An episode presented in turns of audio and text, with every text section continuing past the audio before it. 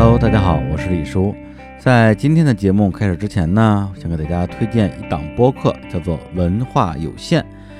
这个电台的主播是超哥、大一、星光三个人，是三个互联网和文化行业的从业者，也是媒体人。这个文化有限的大部分节目会每周跟大家分享一部书、电影或者电视剧。在之前的节目里面呢，他们曾经讲过琳达的历史深处的忧虑，唐诺阅读的故事。也有国外作家布鲁诺·舒尔兹的《鳄鱼街》，肖恩·白塞尔的书店日记等等，都非常的精彩。他们也会经常根据时事热点聊一聊他们的观点跟看法。我个人非常喜欢的一集是他们在父亲节的节目，他们三个主播分别采访了自己的父亲，问了一份相同的问卷，得到了父亲们不同的答案。比如说，你第一次见到我感觉怎么样？你最为我感到骄傲的是因为什么？你的梦想是什么？等等问题。非常的有意思，也很感人。另外，我也非常喜欢他们有期节目的标题，叫做“播客就是为了人和人的真诚交流啊”。如果你也希望能够通过播客感受这种真诚的交流，我就给你推荐文化有限。也欢迎你在各大音频平台搜索“文化有限”，订阅收听。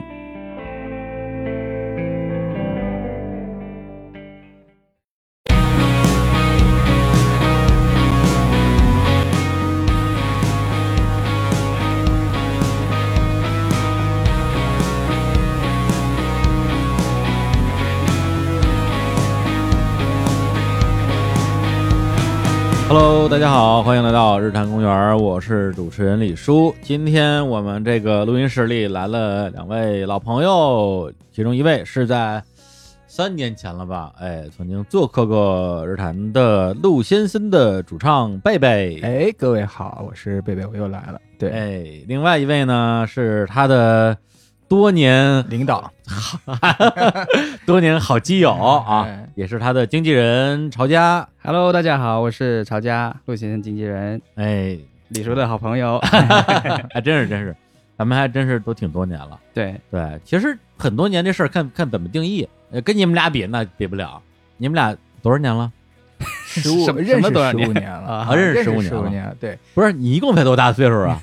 我一共十六岁嘛，一岁的时候我们 一个那个病床抱着奶瓶儿，对，互相喂奶，是一个医院。对，好好说，好好说，别别别胡说。我们是大学时候认识的啊，然后我比曹家高三届吧，差不多三四届，三四届都是北京林业大学毕业嘛。林大呢？林大，林大时候认识，然后一直。从那会儿开始做社团，然后一块儿工作，嗯，然后兜兜转转一块儿创业，现在又在一块儿做这个陆先生的团队，嗯，对，还当了七年室友，对，不是，就是合租了七年时间，对，一块儿住了七年时间，是住一间屋 还是？住在一个房梁底下。啊？哦，不是一间床，也不是一间屋。啊，是两间屋，两间屋两居室，一个对，反正就是从这十五年间啊，加上合租这七年。建立了非常深厚的革命友谊，友谊啊那他做你经纪人是不是从陆先生开始就？对，是因为超家之前也在很多乐队帮过忙吧，算是哈。其实没太有，没太有哈，就是在音乐公司工作过啊。对，我们是因为陆先生成立的，刚开始写出一一些歌，老先是给，因为我们俩室友室友听，对，然后室友就特别支持我，因为当时已经离开上一个乐队南无已经很多年了，做自己的公司。然后他就支持我说，那就重新做一只。后来就真的把这个大家聚集起来，就真的做了这支乐队。在那会儿就说一块儿，那你就厂家你就来做经纪人，厂家非常愿意哈。嗯，然后我们就这一块儿就一块儿过来了。那时候厂家是在哪？在乐童吗？在乐童。哦，这这这就连起来了。我本来是想忽悠个项目是吧？你来发个歌，我给你众筹是吧？我给你。本来是代表乐童去跟他 跟室友谈谈合作，对对对对，被室友给给谈走了。对，他说：“那你做经纪人吧。”然后我就很自然而然的就，不是你乐童不是一直有这种传统吗？什么陈鸿宇啊 啊，还有给他写词儿那小哥叫啥？唐一峰啊，对吧？对，当时都在乐童是工作人员，对，但他们是出道了，我还是幕后。啊，你你帮别人出道了，对对对对，你是操盘手。嗯，是。你这么说的话，那其实咱们这个时间就慢慢的就对上了。嗯，对，就是你们在筹划组建陆先生那个时候，正好也是咱们先后都有些合作的时候嘛。对。对，因为那时候那个差不多就是一三一四嘛。对，我那时候是跟贝贝啊，那时候贝贝是代表高瑶，对，高校摇滚乐，对，跟我当时那个项目看演出，对，有很多业务上的往来啊，里边的这些辛酸就不展开说了。上次上次贝贝来的时候已经聊过，已经聊过了。然后曹家那时候在乐童嘛，对然后我们那时候因为我那时候在大内，对跟象征、小韩我们嗯的录音室就在乐队 乐童的办办公公室。室嗯，对，所以乐童这些员工吧，虽然不是我的员工，感觉跟我员工也差不多，对因为每天都见着他对，李叔就跟上班一样，到点儿就来了。对，隐藏的老板，大家以为你是真正的老板。对，反正就是跟乐童的小朋友们，呃，也都感觉至少都挺脸熟的。到现在有时候看演出，去什么那个碰门口碰见，都特亲，说：“哎呦，李叔来了。”我说：“哎呦，哪位？” 就是，对，其实能想起来，对，但好多其实叫不出名来。对，明白。对曹家是因为后来又有其他的那个来往，所以后来就越来越熟了。那是一三一四，六现在是哪年成立的？最后官方定义是一五年的八月三十一号，但其实就是说成立好像比这个早了一个月左右吧，差不多差不多，可能就是反正一五年吧，嗯一年中的时候，对，夏天嗯。就有了玉都陆先森这样一个乐队。之前你的更多的身份，一个是高校摇滚乐这个。就算是一个校园的摇滚乐厂牌的对，呃主理人吧。现在叫主理人啊，啊 对呀、这这这这词儿谁发明的呀？对。呀、怎么那么好听？哎，对说出来特别有面儿。对，听着就是比老板洋气。对，呃，另外就是就是乐队的乐手嘛，对，当年是鼓手，嗯。后来因为这个厂牌，当然李叔非常了解啊，然后厂牌从创业开始，那会儿就已经是乐手了，嗯。做两个事情，后来慢慢的从乐队退下来，就专门做这个品牌，然后之后也融资了，然后也有了合资公司。这个就是一个非常巨型的，就是经典的故事，就是从开始到倒闭的这个过程，对一个创业完整的过程。哎，高瑶、嗯，乐童、对，呃，Pogo，有一些要不然咱们朋友。哎，这个话题我们有的聊嘛？对，互助会。了。对，嗯，一会儿最后就抱一块哭，对，是，就是这个过程。而且就是说，你会在某一个阶段觉得所有的事情都在往上走，一切都步入正轨，特别有希望，嗯，就跟那些互联网创业故事里边写的一模一样。嗯，对，投资也来了，好像马上就能到下一轮。乐童后来融了好几轮，对融两三轮，结果最后就是也是在互联网的这种浪淘当中吧，无论是因为竞争，还是因为一些不可抗力，说完了就完了。乐童现在就主要还是乐空间还在对月空间还在，哎然后他们也有一些就音乐厂牌也签了艺人了啊啊，对对对，因为我去年哎不是，哎呦，是不是前年？我跟马克聊过一次，就是嗯乐童正逢最难最难的那个时候，又慢慢爬出来了。后来是腾讯又给了一笔钱，嗯把乐童之前的那些坑给填上了嘛。然后马克也说他接下来可能也要转型啊，公司要嗯签艺人啊什么之类的。反正我是觉得，又做回传统去了啊对对对就就其实也是无奈吧，对，或者说当时为什么有乐童这样一个项目，不就是因为想颠覆传统吗？对对对，后来发现真的，嗯哎呦，真的没办法。对没办法，那高瑶这个事儿啊，咱们为什么一上来开始聊创业了？对，不是聊音乐嘛？嗯那高瑶这个事儿，现在你回过头来看，你觉得你觉得这个项目本身成立吗？从商业上它成立吗？这个要两说，就是你要从商业模式上，到现在为止做校园经济的其实很难成立。但是我认为它成立点呢，还是在于它有一些商务项目不光是商业那么简单，就是它有它价值，嗯，它这个价值对对有很很广泛的定义，它不一定是商业价值。其实高瑶要不是真的是，虽然说倒闭也是笑谈哈，嗯只是因为做不下去了，因为你在到一定的体量的时候，你是确实是需要资金的。嗯但是高瑶确实做了很多事情，包括乐童也是哈，在那个时代的时候，大家这些厂牌、这些公司都做了很多很多，实际上在真正推动这个行业对对对发展的对对事情，嗯，所以它是有价值对，，价值一定是有的，对只不过就是你看怎么去界定这个价值，是，对世界的价值，嗯，还是对于商品世界的价值？对对，这个是是一个没有办法去，就是说全靠理想去一直燃烧下去的这样一个事儿。但是不能说成功嘛，因为我认为成功的产品和项目，它就是兼顾这两种价值的，嗯。所以也挺好。我认为这个青春里头啊，这个年轻时候有这样的一些经历挺好的。对，嗯，嗯而且其实我是觉得哈，不管是高瑶也好，乐童也好，其实，在那个阶段，不管沉浮，其实也是跟着这个独立音乐行业的这个阶段嗯。也是有关系的。嗯对对对因为是整个行业的天花板本身就比较低，是。如果你是围绕这个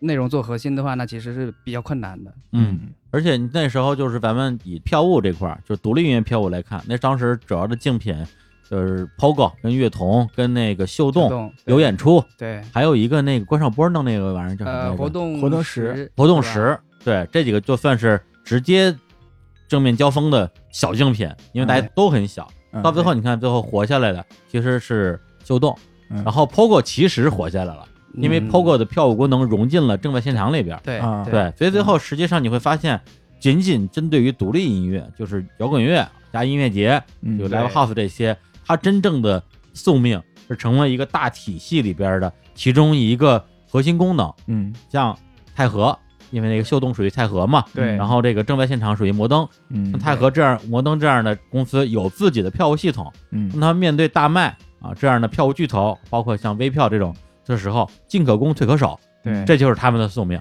对所以他，你说那个时候，说实话，我也每天带着那 PPT 见投资人，嗯说：“哎呀，我这个以后啊，您可不知道，我都不知道，你当然不知道了。”就就说一半，自己就先虚了的那种。嗯对，所以现在想想，二零一六年最后 POGO 这个项目，最后相当于是从团队层面上解散了，然后把那个个功能拿去放在正在现场里边。其实我是觉得解脱了我也觉得是一个很好的归宿。其实嗯对于 POGO 来说，对啊。咱们这段高峰论坛还可以啊，还可以 对，对聊创业，三个企业家 聊聊创业。成功的企业家，是是这哪儿成功啊？对，最后这咱最后其实都成了内容创业者，哎，真哎是是吧哎真是是吧？嗯你做音乐，我做电台，这都是内容啊。对对对，嗯，这那咱们赢了，现在内容内容是最厉害。内容为王。内容为王。哎，那咱们聊聊内容的事儿啊。好，我今天准备了一些就是非常私人的小问题，嗯有的问题可能是我不知道有没有人问过，但有的问题一定是你回答过无数次的。就是因为我觉得肯定你回答了无数次，所以我觉得我就不应该问。但是我今天我觉得我为什么不能问？因为我没问过，是是是吧？对，你当时从南屋出来，因为什么呀？哎哎，吉利 啊，这个问题一下哎上来，这个调性就定住了。来，咱们今天今今天咱们得给真东西啊真东西我原来的采访也都是真东西，你不能这么说。啊！只不过因为跟李叔啊，跟咱们这个日产公园这个电台还是很熟悉的哈，对啊所以就是在这儿很放松，我说的都是实话，对，也没什么不能说的。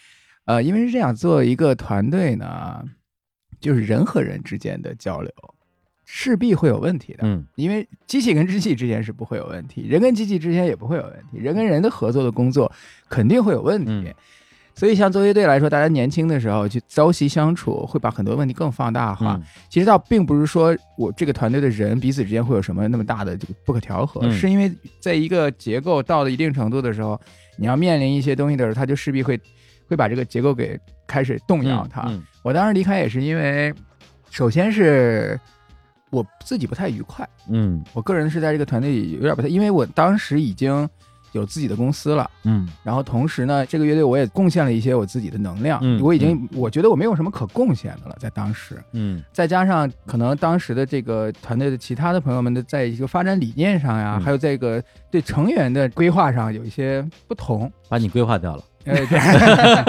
没有我我是我是觉得，也许我的离开对这个事情会更好。嗯。啊，然后同时其实公司那边也逼得我挺紧的，当时，嗯。当然我精力还是分成两块去做嘛，嗯。我觉得这两块可能到最后都对不起，啊。啊，所以在这个情况下，我就只能我非常痛苦的，让我嗯。离开乐手这个岗位，我非常，你看我打鼓打了，正式打了青春四五年的职业鼓哦。手，大学毕业我就开始打鼓，哦，你从南屋出来之后，其实就有段时间就没有在做音乐了。就没有了，就是嗯帮助其他人在做音乐了啊。嗯。所以就是那个时候，就后来下了一个决定，我记得是从成都的大爱音乐节嗯。回来的当天落地，回到自己的公司，在对那个时候发的短信，嗯，把这个事儿就说明白了，说实在是没办法。啊，是你自己提出来的。对，当时这个我们主唱也问了我一下，嗯可能他也感觉到了一些，问了我一下，我说对不起了，确嗯实对不起了。当时，我记得原话是对不起，我没有办法再站在你的身后。嗯，说完这个我就哭了，真的，嗯当时我就我记得非常清楚，关在自己的那小屋里。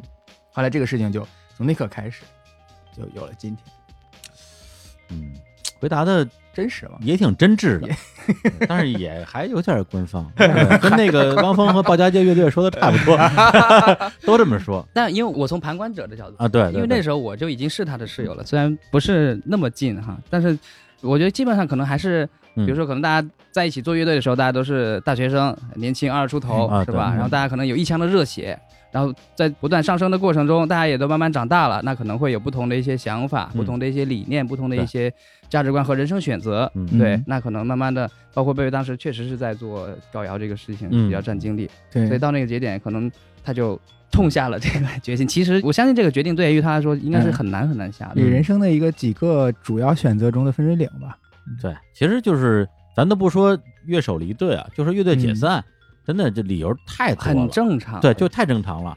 对，很多时候，呃你说是，比如说主唱太毒了，或者说大家有什么闹翻了啊，嗯或者说有一些可能更激烈的冲突，这样的事其实不能说正常，而是说它都会发生，而且很多见，而且被说的最多的那个冠冕堂皇的话啊，这个音乐理念不合，嗯也不是不存在的，对，实际上是真的会出现音乐理念不合的。是那到最后，大家特别是如果是认识的很早，都是小年轻的时候就开始搞乐队，长着长着，大家都变成成年人了，对，然后可能说已经不是音乐理念不合了，可能人跟人的这种对于生活的态度就会不就一样。已经开始不同了。对，嗯那在一块儿合作，也许还能合作，就是我们不一定要做朋友，但是可以做工作伙伴嘛。是对，也有可能，哎，最后觉得说，哎呀，要不然还是分开各玩各的呗。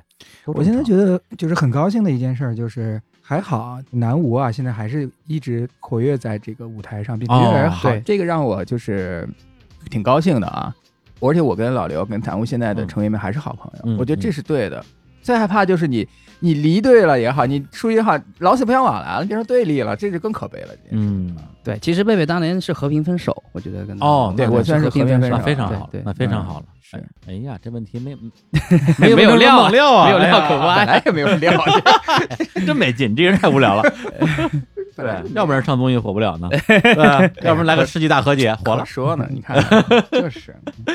哎，那咱们再往前推一步，就是当主唱这事儿，啊，因为当时你当主唱的时候，我内心深处其实还是有点小吃惊的，啊对，因为我知道你之前打鼓的嘛，嗯。对，但是觉得打鼓的离这个乐队站在最前面那个位置，可能还是有点儿不不一样。对。再，加上因为咱们正因为那时候还挺熟的，经常一起开会，是对。然，后你代表高瑶给我们提供一些就服务没用的意见，啊，对，然后所以我对贝贝那时候的印象就是。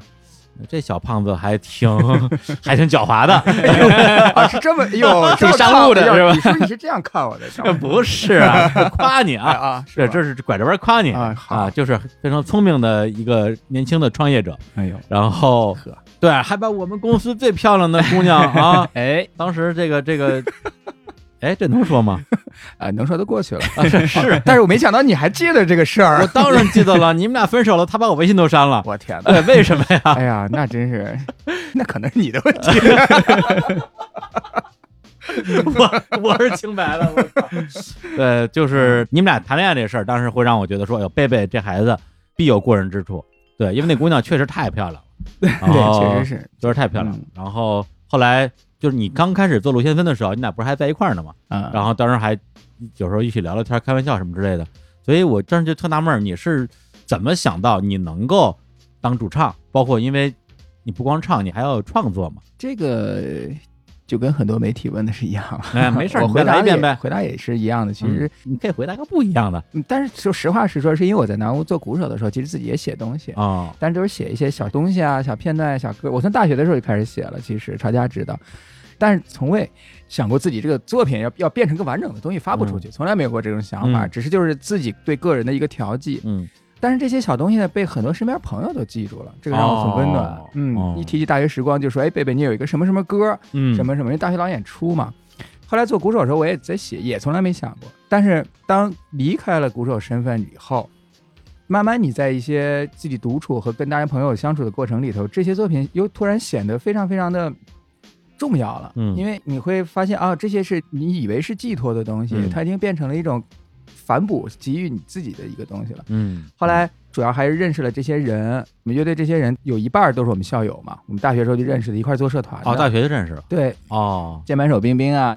贝斯手李斯嘛，李斯你也熟的哈。嗯然后包括曹佳，我们四个人是北京电大学分别几届的我创始的那个社团的会长，电声乐呃团电，声乐团的会，长音乐哦社团，对，啊对，而且我听我们那个公司的老板乐总说，啊！当年还跟你学过打鼓，哎呦，那老当年哎，了。老 对对对，那真是老当年哦，了，你不提我真忘了。哎我还有个老师，对，对，教过的学生太多了，没有没有。记不住了啊。所以呢，就是本来就在一块玩，剩下的董斌啊，还有这个杨博士啊，都是他们的同事，所以我们当时也没说要做乐队，就是在一块玩，工作之余嘛，嗯因为有这层关系，老在一块，老在一块，然后就弹唱，弹唱，弹唱，弹着弹着弹着呢，就说哎，来点我们自己东西，玩玩原创。嗯，当时手里有一首歌叫《春风十里哦，那时候就那》个啊，，我写出来的时候就给厂家听了，后来我们就自己玩玩玩。那歌是当时写的，不是更早的时候写的。对，那个歌是当时写的哦，一五年前，一四年底的时候，嗯然后就说那就正好抄家，我给他谈完就聊到续上了，嗯，哎就是续上了啊，为什么他能做经纪人这件事情，哦因为他是室友，给他谈完就聊了这个事儿。我有公司啊，我们公司做众筹的，你知道吧？哦，真有意思 啊！我们要不然做个众筹，我这有项目，其实要没有对抄家这样去拖你一下，哎可能这个事情还会需要等更长的时间去酝酿。，是的，嗯就在那个节点里头，抄家确实是给了这件事情非常大的助力。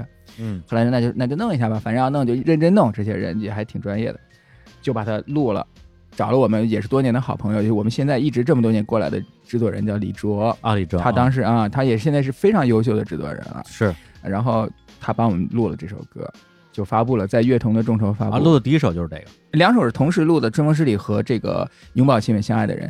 啊。当时还没有鼓手批评呢，当时嗯这两首歌是我打的鼓，大家听到录音版是我的鼓，哦，但是你也可以一边打鼓一边唱吧？不不能不能，对，现在不行了，不是主唱鼓手也也是有的。哎，你没那么多，你看看 Eagles 那个，不帅啊，真是你不弹乐器才帅呢。对，一一边打鼓一边唱。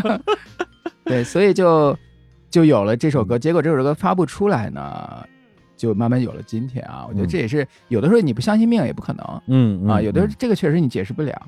嗯，对，我觉得还真不是说慢慢有了今天，是一下就有了今天。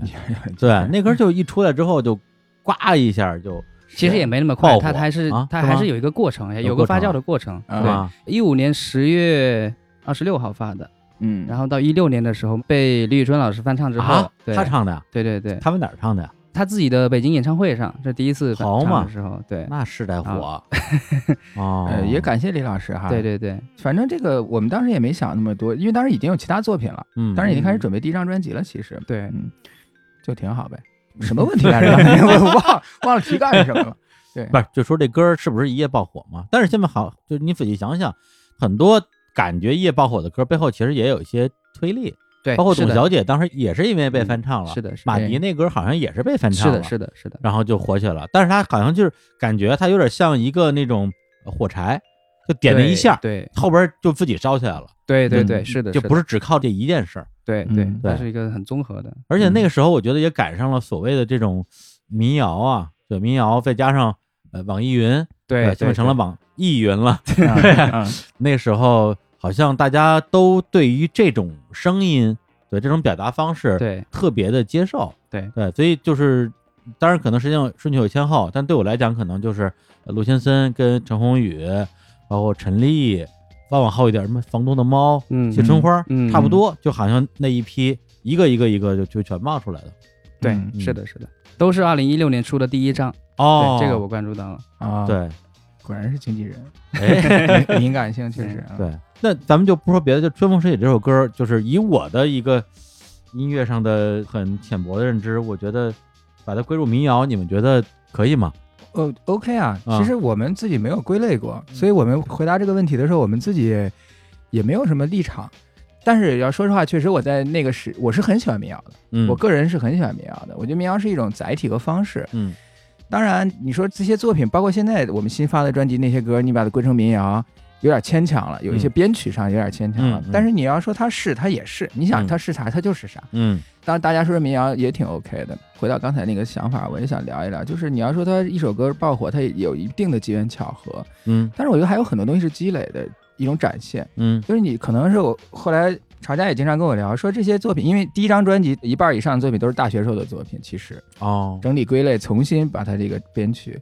我觉得它是一个十年的光景，就十几年在不嗯。断的用这种方式再去表达的这个情况之下，嗯。到了有一天，有一首作品出现，他把这些东西全部浓缩在一个早晨了，嗯。是吧？揉进一个清晨的时候，嗯。它其实背后还是有一些能量的。我相信很多音乐人的自己的这个比较成功的、嗯。比较受关注的一些作品吧，嗯。都是背后还是有一些长时间积累存在的，没有真真正正的说你天上掉下来一个，你一下嗯。你生出来一睁眼一首作品封顶了嗯，的那种情况。嗯，对。但是从当时的感觉来讲，确实是一个新的乐队，嗯，然后第一张专辑恨不得就第一首歌，后来就成了一个。我不知道网易云当时的评论是多少，怎么也十几万，差不多，感觉就那种体量的大金曲。嗯对，那时候心情是怎么样的？是觉得 意外吗？你觉得？我个人的心情是挺三个阶段，一开始是挺高兴的，挺感动的，嗯挺激动的啊激动啊，然后第二个慢慢开始受宠若惊，觉得。觉得被大家这种在这个歌里听到这么多的故事哈，嗯我觉得哎，感受到了音乐这个东西的哦啊，你是在在评论区写故事是吧？因为在当时我们是看的，啊，后来真是看不过来了那个评论。对对。对但是我们发现，哎呦，一万条评论有一万个真正不同的故事，大家这个顶个留言板一样，嗯，对对，对根本不说这个歌，说的都是自己，都是自己的。对，都是在那儿写，这就是网云的社区氛围嘛。对，哎，你对看对。很成功。但是确实我们从这儿看到了很多很多很多很多。嗯。后来再往后，就变得很平静，就把这个歌放下了，嗯。因为还有新的作品要出现。其实，因为大家关注陆先生的话，也都会围绕这个作品去产生很多的这个讨论哈，包括到一定的时候会有一些负面的声音出现，什么声音呢？很多吧，我觉得有大家也听不惯的嘛。不是他所谓听不惯，怎么说？就是别人说这歌我不喜欢，这很正常啊，这个不算是负面有一些更可能有一些更主观的一些评价，比如说矫揉造作啊，或者是说什么刻意，或者是之类吧流俗吧，或者说这首歌对它不配这么火，就啊类似于对对对对这种是吧？对对。对。对，嗯。呃，会有，但是这个过程已经很漫长了。嗯，在听到这个时候，我们都发了第二张专辑了，所以 我们也不太在乎了。对，所以说这个为什么到今天作为主唱以后，我嗯特别深刻的理解了当年老刘的心态了哦。啊，南无主唱心态。怎么说？我发现，特别是自己还是创作的人、写歌的人，又是主唱的时候，嗯，你会发现，你要承担的东西，你写出来的作品，你必须要有一个关注点。这个东西很容易有偏差，你要么你就关注这些来自于这些荣誉和反馈，你就嗯永远为了它去打造作品；嗯你要么你就关注你的作品，你只能二选一。然后通过这一系列的这些过程，五年五六年以来，觉得还是会有一些非常难过的时光、难熬的那些时光。嗯后来想了想，什么事情让我最快乐？在这个事儿里，嗯就是一个作品写出来到上升到排练到录完，这个过程非常快乐。嗯哦，那我觉得那这件事情我就应该为我的快乐而去而去做这件事儿，而不应该是因为我看到了一些东西，或者我听到了一些让我高兴或让我不高兴的声音嗯而去做这件事儿。所以这个心情慢慢的就踏实和平静了。嗯，要不然我们这样，我们我们放一下《春风十里》。放一对下，，因为上次贝贝第一次来的时候，我们放的是他那个专辑另外一首歌嘛，啊。就没放《春风十里》。啊，对，因为我这歌太流俗了。没有，没有其实哎，我觉得确实是有这种心理，嗯，觉得说嗯。哎，我是吧，我请一个这个艺人嗯。啊过来，我就不放他最火的歌，啊。对，就因为大家都放，我就不放。啊。有时候会有这种为了显得自己好像与众不同，嗯。呃，会做出的一些姿态吧。嗯。对，所以我觉得我那时候还是太年轻了。对 我们来听一下《春风十里》。好，对，是的。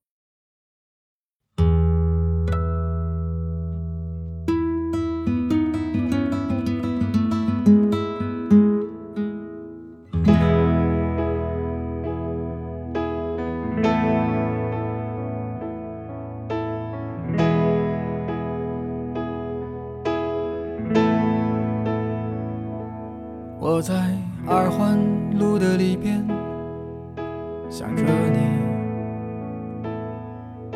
在远方的山上，春风十里。今天的风吹向你，下了雨。我说所有的酒都不如你。我在鼓楼的夜色中为你唱花香自来，在别处沉默相遇和期待。飞机飞过车水马龙的城市，千里之外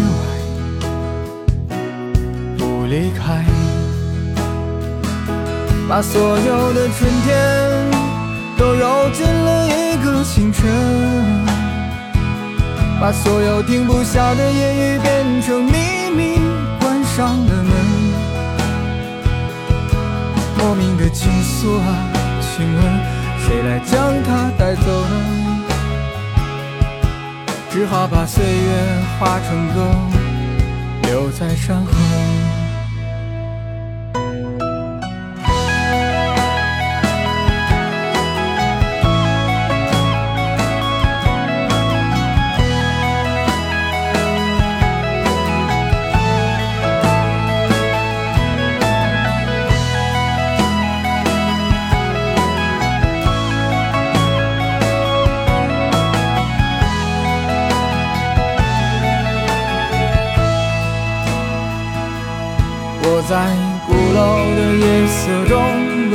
为你唱花香自来，在别处沉默相遇和期待。飞机飞过车水马龙的城市，千里之外不离开，把所有的春天都揉进了一个清晨，把所有停不下的言语变成秘密，关上了门。莫名的情愫啊，请问谁来将它带走呢？只好把岁月化成歌，留在山河。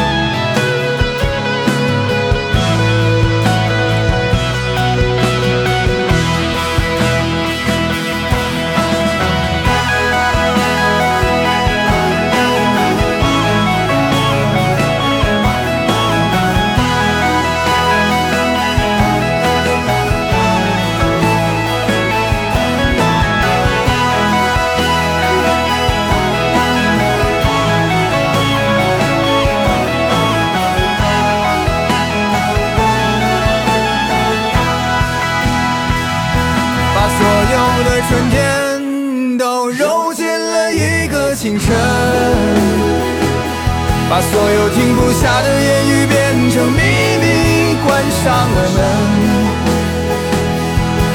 莫名的情愫啊，请问谁来将它带走呢？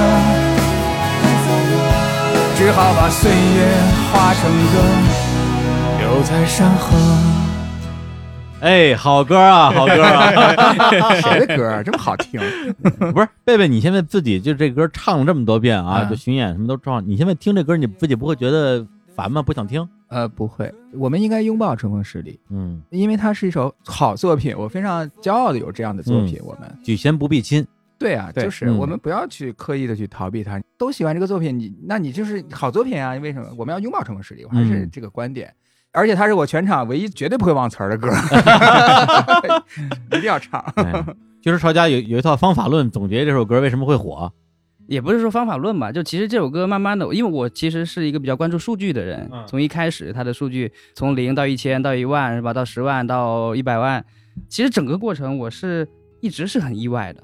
啊，你很意外，对，一开始我根本不会想到它会有多火或者是怎么样，只是嗯。觉得这首歌很好听。对，但是呢，因为我当时是单身是吧，所以我不哎懂里面的情愫，哦，对，所以就没有很深的感有触。道理，然后呢，慢慢的这首歌有了更多人的这个喜欢之后，我回过头来去想这个问题，为什么这首歌受到这么多人的喜欢呢？嗯。那其实我是发现，就其实这首歌它真的是用一个很诗意的方式讲出了一个可能很多人都会经历的这种情愫吧，就还是情愫吧，就心里有个人是吧？嗯然后你跟他可能有过幸福的时刻，嗯也有过一些可能比较纠葛的一些时刻，嗯对，包括这首歌。我不知道能不能说哈，哎情歌嘛，那它背后就是有一个情人，有一一个感情的一个故事在里面。对它不是一个 谁就不我认识吗？你不认识，你不认识。哦啊哦，不是我认识的那个，是我不认识的那一个。对，嗯，对，那后来抄家自己也有了感情生活，就就就更懂了，是吧？呃 是是的，是的，就其实你真正去品味这个歌歌词的时候，嗯。包括你心里有个人的时候，其实很多的那个意象其实是都能对上的，对，嗯。包括心境。对。其实还是写到人心里去了。嗯，就前段时间我自己其实，呃，虽然我们的节目的定位啊，嗯。就是文化电台啊，文化播客啊，聊点音乐什么之类的，其实我自己还挺喜欢这种情感电台的，从小就喜欢听这种东西，所以我跟那个情感电台的一哥程一老师是好哥们儿。啊，程一老师从来没见过他脸，哎，我见过，哎我也我也见过 单面具对挺帅他以前也是个小胖子，啊，是吧？对，后来减肥成功，健身成功了，跟你一样特别励志。看他身上肌肉现在也挺发达的，呃，对啊，嗯瘦了好几十斤呢。然后我觉得，为什么他们这种电台就一直有自己的土壤？就因为永远有人在恋爱，嗯，永远有人在失恋。是的呃失恋的人心里永远缺那么一首歌。对，这是人类在生命里头不可或缺的一个部分嘛，嗯情感是，说到减肥这个事儿啊，流跳的有点 快，不是怎么减的肥，咱们上次也聊过了啊。啊对当时你一下瘦好几十斤八十斤，嗯，啊，太励志了。是不是因为你觉得要当主唱，所以要要瘦下来，还是你就是享受了？呃，那个时候刚是公司正是高峰期的时候哦然后其实是因为有身体的问题，嗯，当时因为血压很高，然后浑身没劲儿，会影响很多事儿，哦特别犯困，血压一高的时候，特别肥胖，也不愿意动。嗯后来就下定决心说要减，就一年时间就二百斤啊，当时真是一百九十九，然后一年买了跑步机，然后每天开始嗯跑步，开始节食，然后一年的时间减了八十斤，减到一百二，一直到今天七年了吧。我现在哦每天还跑一个小时，每天九公里，每天早上哦九公里，对啊，变成习惯了就很舒服我这么说可能不太对啊，但是直到今天我看见你，我都觉得不习惯。啊。我还是喜欢当时那个小胖子，就圆乎乎的，然啊后特、特喜庆那种，咱们以后多见见，咱们还是见的少，你说 有时候也会反弹，是吧？对，嗯啊啊啊啊！你说多见见就习惯了，习惯了。哎，对对，还是不要反弹了，就啊就这样挺好的。咱不说这个帅不帅啊，起码健康。精神面貌上会好很多，能踏实做事情。嗯，嗯，行，那咱们聊完减肥，还是聊聊音乐啊。这个，哎，对对对，差点又忘了重要的事儿。先说一下新专辑啊，啊，对，但是咱们最后也会说啊，先说一嗯下陆先森乐队二零二零年八月三十一号啊发行的全新专辑，这是应该是第三张，第三张专辑，哎，在心碎处，对，然后已经上架了，大家可以听一下啊。对，嗯，春风十里之后呢，就是你们的这种什么巡演啊，嗯，然后综艺啊，嗯。后来就是演唱会啊，嗯，，对，你们是先开的演唱会还是先上的那个综艺啊？先开的演唱会。演唱会，啊，然后嗯。一九年年初的时候在工体，之后就剧院巡演，应该剧院巡演差不多快结束的时候哦。上的综艺，你们还做了那个剧院巡演。对对对，一八嗯年到一九年，嗯。那时候反正就是从我外界的观感来讲，觉得说，哎呦，吴先芬好像到了一个非常高的这样的一个乐队的一个巅峰了。因为实际上，真正就是从乐队的角度，特别是新乐队能够进工体馆开演唱会的不多吧？反正我我知道的可能十个以内。嗯对嗯，当时是怎么样的一个情况，就是让你们觉得可以去管理开演唱会了？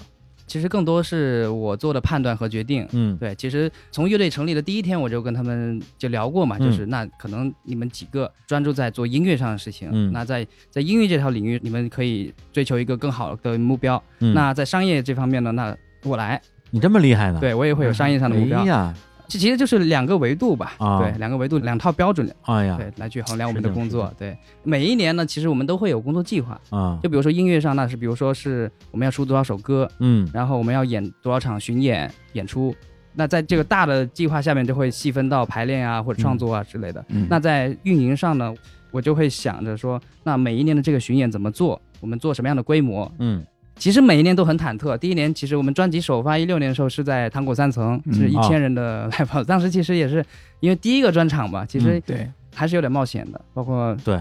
每年成本都很高哈、对。对。嗯。那个场地我稍微介绍一下，因为 Live House 北京也现在有那么几个吧，嗯。那个基本上是可容纳人数比较多的一个，对。然后一千人左右，而且它那个地方跟其他场地不太一样，其他场地大部分可以谈这个分票房，嗯就是卖多少让大家分就完了。那场地是至少是最近几年不太接受这种方式，就是纯收场租，对而且不嗯便宜。挺贵的。对，所以你在那儿办演唱会，首先第一个你票价就不可能便宜，嗯卖便宜了你根本收不回成本。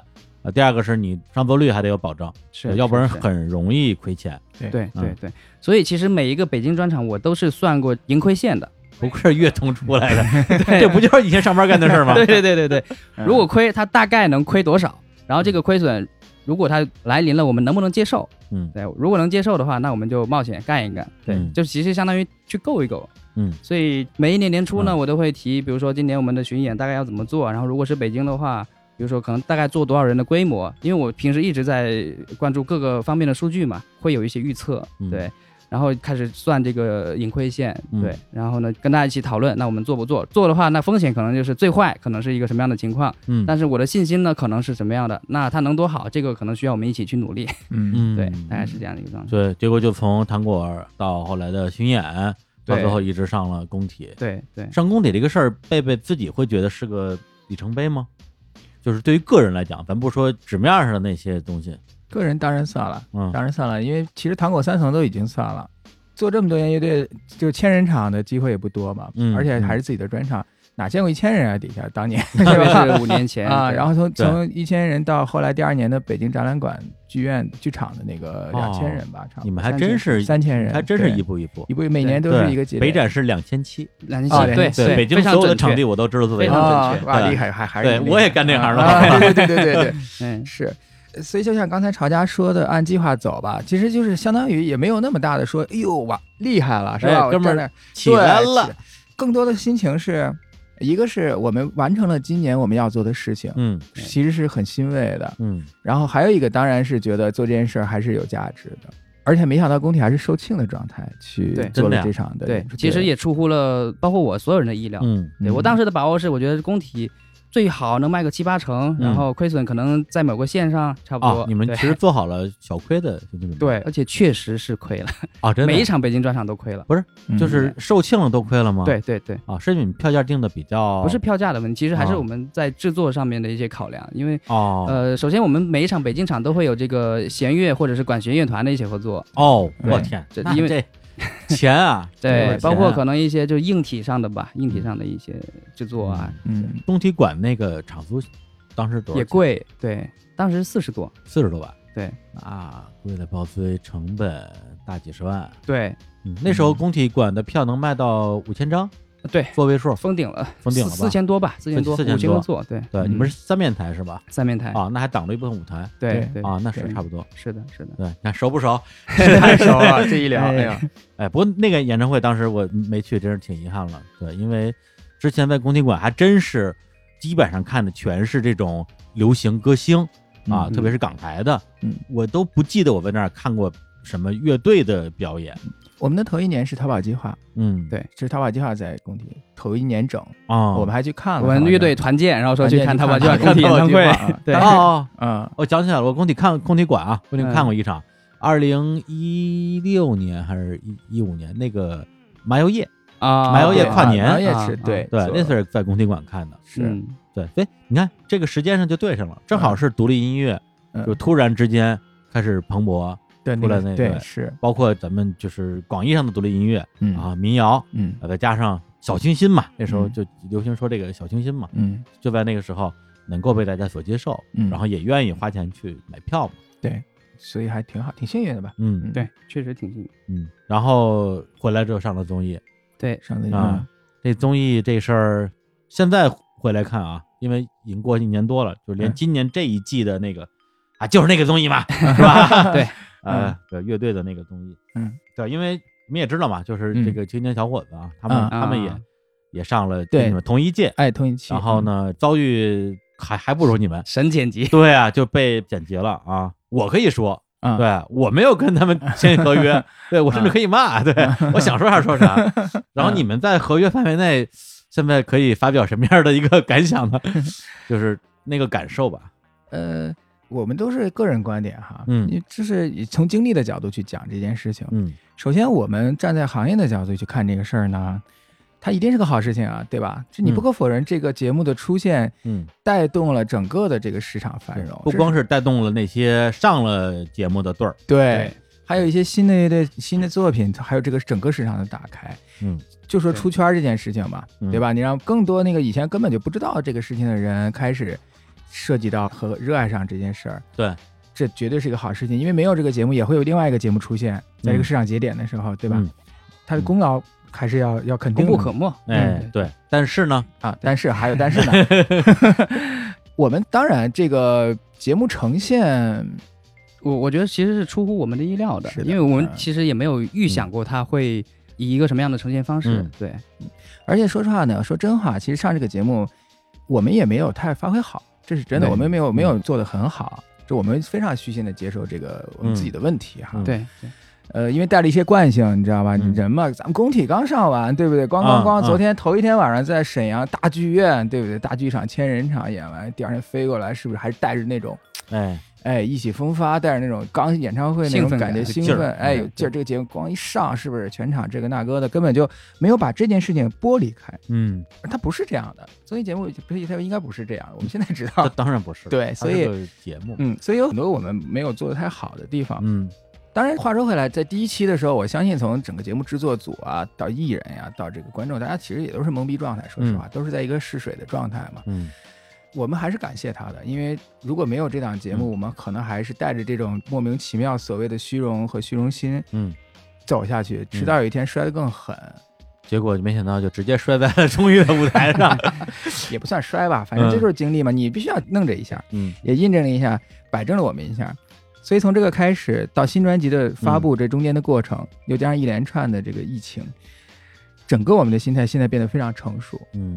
也让我们在音乐上真真正正的踏实下来，去钻了第三张专辑出来。嗯。因为现在你是倒过头来看嘛，嗯。那，当时比如说在这综艺上，呃，无论是发挥不好，还是说最后成绩欠佳，嗯。再包括最后播出来的那个效果，嗯。也是一个感觉不会给乐队加分的嗯那样的一个画面嘛。那个时候你，比如说你在第一次看到这个节目播出的时候，你心里会觉得是一个打击吗？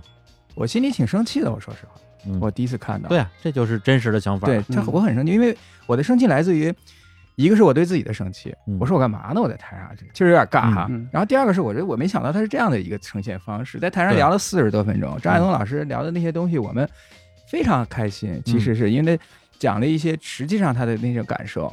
我不知道他是故意的还是节目效果，也许人家就是这么操作的吧。反正就是播出来的是有一些片面的一些东西的呈现，对，我们无所谓啊，我们参加了，我们就得接受这样的结果嘛。他们就是这么操作的。他们到今年第二季也还是这么操作的，这这这就是他们的操作方式啊。对，这这代表他们的审美啊。愿打愿挨的一个事情嘛，所以你、也不能怪谁，但只是这件事情带来的影响还是有很多面的啊。一个是生气，当时第一次看到，嗯后来慢慢的就觉得你生气也没什么，你生这气干嘛？后来就接受，你要接受他，那你得跟小伙子聊聊，是吧？他到现在还生气呢。而且我觉得他会永远生气。啊，因为我相信在这个节目里头，大家各取所需。嗯其实很多时候，人世间都是一场游戏，嗯综艺太是一场剧情游戏了是，啊。就是你非要一个游戏之气，那你真是没啥必要。嗯，是然后你要在这个里头看到一些东西，你要在这个里头你要拿取一些东西才是对的。对啊。我们就拿取了我们的经验，我们拿取了一些哦，我们应该去做什么事情，嗯我觉得我们就对就够了，就足够了。当然，我也不能否认这个节目也带回来价值的呀。对有什么价值？其实我们做了很多的反思吧，其实从嗯方方面面，包、因为我们听到了很多的不同的声音，那我们也会去在这个反思的过程中，真正找到自己可能真正的问题是什么，但同时我们也去更坚定了，比如说哪一些不是我们的问题，就别人说的那些问题，我们到底真的是那样吗？是对我们真的是自我怀疑吗？对，所谓真正的问题是什么呢？因为比如说，如果是从当时有一些那个现场的那个什么点评说你们的问题就是不摇滚吗？但是对呀、我们有摇滚的义务吗？是对呀、对这个没有这个义务。我对我们是做音乐的，对呀、这个逻辑就非常简单。这个逻辑就是，比如大家现在提这个 real 这个东西，到底什么是 real 吧？嗯我们是应该是长得就应该像乐队的乐队才是乐队，嗯还是我们就是这样的生活方式？我们都是受教育这么多年，然后工作这么多年，对吧？这就是我们的表达方式，我们的嗯谈吐。对，其实还是不同的人说不同的话，什么样的人做什么样的音乐嘛。嗯你有很酷的个性，那你可以做很酷的音乐；但你嗯平时就是一个很文质彬彬的、很平和的人，那你可能就做这样的音乐，嗯做这样的表达。那表达的形式可能它有不同的风格的差异之分，对，嗯那它可能也会有好坏之分，嗯这个都没问题。那回过头来看，你的音乐是不是真诚的？你的音乐是不是有价值的？嗯这个是客观的东西，嗯你可以说不喜欢，对吧？你可以说他音乐上，哎，这个编曲怎么样，他这个制作怎么怎么样。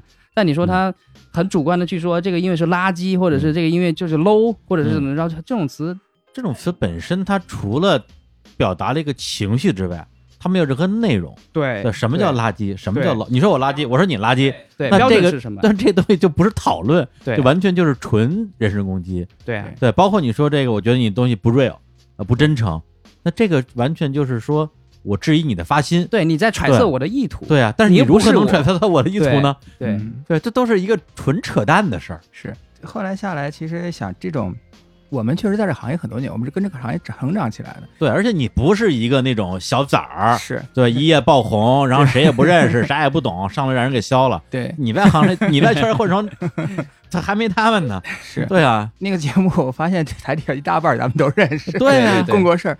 就是你说这个事儿吧，就在于你说你真不真诚啊？我觉得没有什么必要。我们其实也可以玩，我们后来下来这些网络上的东西，我们反击，我好越来越火，对吧？大家就喜欢看这个，我完全可以这么去做呀。嗯可能也有一些朋友也希望是这样去做嘛，嗯但是我为什么不接这些招呢？我不愿意接，没什么意思，因为你都看得透，你看得明白。嗯与其费这个精力去给你玩这个，我们能制作一首歌出来，嗯那首歌还能给我们换来实际上的价值版权，这个那个的，我给你玩这个干什么？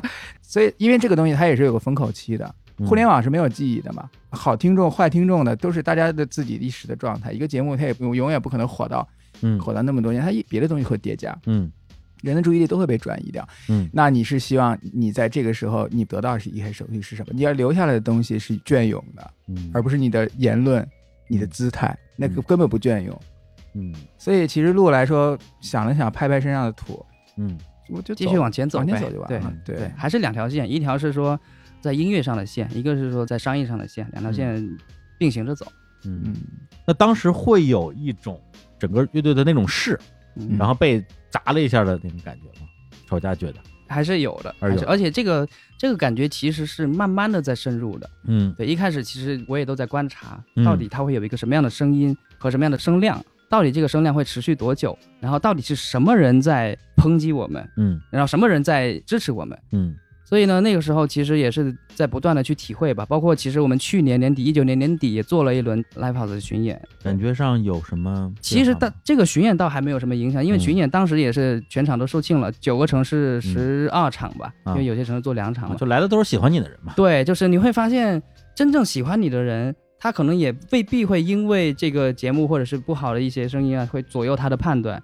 那真正不喜欢的人，他可能就有一个机会，有一个契机，就是说，那很多人都在骂他，那我也终于有机会，我我也哎借着这个时机，我也就多说你几句。对，这对儿本来我就不喜欢，终于逮着机会可以跟大家一块儿骂了。对，但还有一个很重要的一部分人其实是路人，是中间派。嗯，对，那路人可能在受这个节目的呈现的时候，那他一下子可能会路转黑，或者是怎么怎么样的。嗯我觉得这个其实是一个我后来慢慢意识到的一个事情。哎，反正我是觉得，我感觉现在大家是不是由于这个网络过于发达，每天看到的全是一些相互攻击啊、撕扯呀、导致大家这个路转黑的门槛有点过低了。其实因为比如说，可能从综艺这个节目，现在很多综艺嘛，那每一个综艺其实都要抢那个热搜，都要抢那个头条。那什么最有量呢？最有流量呢？那还是争议，有争议的东西。嗯所以就很多节目，它可能多多少少都会往这个方向去、嗯，去设计。对对确实有很多节目都是这么干的，对不是只有一个节目是这么干的对。但是前两天我跟小伙我们俩因为是在另外一个平台啊，叫云听，录了一档节目叫《日常时光机》，听见一九九零，就聊九十年代流行音乐什么之类的。然后录到两千年的时候，我们俩就反正最后一期了，就放飞了，放飞到最后骂了十分钟吧，聊得很开心。然后最后就举了一个例子，如果说有的综艺你觉得我不制造一些争议，不制造一些冲突，我这些节目就跟没播一样。嗯你看看人家脱口秀大会怎么干的，嗯一季节目下来，对善待每一个镜头里的人，对然后这节目也火了，那也能上热搜，不是只能弄这些脏的才能让自己出圈，就是不是没有人去这样做。再加上就是说，刚才你说这个转黑这个事儿，我觉得也是，什么叫黑呢？比如说你乐队的歌我不喜欢，我不行我不听不就完了吗？不喜欢我非得骂两句，对我觉得这种表达方式本身已经是有问题的了。其实很多人，特别是更年轻的人哈，就比如说十几岁、二十岁，其实我还是觉得从一个更大的层面来说，难免其实会有一些从众或者是怎么样，因为这嗯。这个是很正常的一个现象，甚至是一个传播学的一个规律。对对对 对对，确实已经是一个传播学的一个东西了。，对。说白了，绝大部分人，我相信那些在网上骂骂咧咧的，生活中其实不至于，对对，也都是家庭教育环境什么都还行，也上过大学，一上网就开始会语综合症就犯了。反正包括这个时代，它就比较是这样的比较聒噪嘛，就是所以为什么会产生很多新的词，比如说键盘侠或者怎么样？嗯那什么是键盘侠呢？可能就是你在网上说话，你不需要负责任，嗯，你骂人也好，你自己爽了或者怎么着，你不会有后果。对，甚至我觉得很多时候大家的表达都未必是说我真的我听你的歌，我听的越听越生气，对啊，对对你这歌怎么这么难听？不行，我得骂两句。很多时候，他可能他生活之中遇到了一些自己的问题，他今天本来就是一肚子火，然后结果上网之后，哎，听了一首歌觉得不好听，然后大家都在骂，哎，那我也骂两句。实际上他是在泄自己的火，甚至我觉得是这样。有可能吧？对啊对，当然这个是我们赶上了一个网络时代，网络时代嗯也也给了我们很多东西，是对对对对，是的，嗯是的，我们也去承受他的一些是的是的挺好的，我觉得都挺好的，嗯没什么问题。对，所以在我哈，我我其实一直有一句话，就是别处听来告诉我自己，就是我们只在乎那些我们在意的人发出的声音。嗯。那我们在意的人，可能就是真正说他是很客观的，或者是说中立，或者是喜欢你、为你好的这些人，不是说不好的话听不了，嗯。对，也不是这个意思。是，就不好的话就看你怎么说嘛。对。对，就是说，咱们我觉得至少从理性层面上，不是说不能听意见的人，对。意见肯定是可以接受的。但如果说本身对方的出发点就不是提意见，只是攻击的话，对对这点上我我我是挺佩服贝贝的，就能够做到真的是说可以当成这个东西是不存在的，就是嗯一些没有任何的意义的攻击，还是嗯其实这个也简单，就是你不看就行了。对，确实是因为刚才曹佳说的特别好，你应该其实不光是做乐队吧，你就是人和人相处也是，你只用在乎你朋友、你在乎的人的那些东西，你不在乎人你不听就完了。对你很多人跟他都不认识对，，没有互相心里觉得对方是傻逼就完了，对 吧？你干嘛要捅破呢？对对不对？对 哎，说实话，有时候我在网上看到一些带于主观的或者恶意的一些言论的时候，我其实当时那一刻我是很生气的，嗯也是一样是很生气啊，对生理反应。对，这绝对是因为我也跟一些这个所谓的，比如说就是修行的朋友吧，嗯，呃，有时候会聊啊，嗯我说，哎呦，感觉你啊，这个永远是一个非常 peace 啊，嗯，非常 nice 啊 嗯，对，就笑眯眯的，而且咱们从小也都读一些这个，比如说佛学经典，嗯。就你说这个大师啊，是不是能够真的做到啊，这个心如止水啊，永远不生气？对。他说：“那你可就错了，大师大街让人踹一脚也生气，他第一秒钟的反应是生气，对对，但是因为他是大师，所以他能够再花一秒钟把这个生气摁下来。转转念，对，嗯。是个人就会，生气是的，但真的是转念两三秒，两三秒之后，我在想，嗯。没有必要去跟他辩论，你们之间不可能产生辩论，嗯。因为至少有一方是带着立场的。嗯，对我觉得这事就没法辩。那我只听你说的这些话里边哪一部分是客观的，有没有客观，哪一部分是主观的？嗯那主观的完全不需要辩论，对，观点完全没有辩论必要。那我只看事实是什么就好了。对对对，而且很多时候其实这个观点本身啊是有辩论的空间的，啊，对，或者讨论嘛，不是辩论。但是如果其中一方首先带有了极强的情绪，那这个事情实际上就变得反而不能够讨论。对，所以双方嗯不能在一个标准或者一个规则之内。对那其实就吵架了。对你骂我，我骂你，那就没有、啊没有意义了嘛。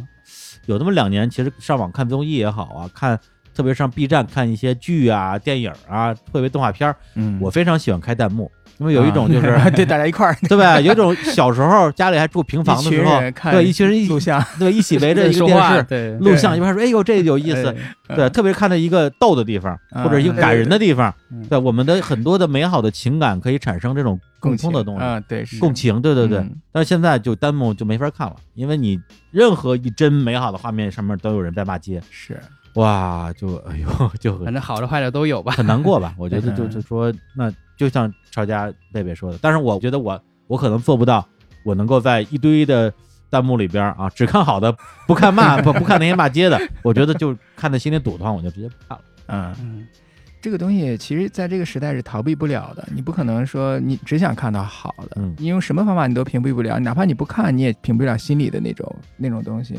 所以在这样的环境里头，怎么样保持清醒和冷静？像这样的概念已经没有人再提了。其实，在快速的时代里头，为什么要清醒？甚至很多人根本不愿意去做到清醒。嗯嗯但是我觉得这个要看个人，特别是像咱们从事这种工作的，咱们其实是应该有观点的。如果咱们是影响别人的人，没有观点，反而是不对的。嗯但是我们的观点并不轻易的去表达出来，而不是说直接指责你这么简单一个事情。嗯而且我并不知道乐评人这个行业是干嘛的，我到现在我也不太知道。但是乐评人的观点，他本来应该是个公信力的一个东西的观点，对，他的观点应该是高级的。嗯他叫乐评人嘛，嗯是不是？当然我因为我不了解，我也没有认知，我也不是嗯攻击的意思，我只是说从事每个位置的人，包括主唱，包括经纪人，你是有义务担当一部分的社会价值的。嗯，不管你有多少人关注你，嗯对吧？嗯那你就有义务要引导一些本来就还没有成熟的判断能力的人，嗯不分年龄的这些人，你去引导他们有一个正确的价值观和正确，哪怕你对社会做贡献的这种价值观，嗯你也别做贡献，别捣乱就行，对吧？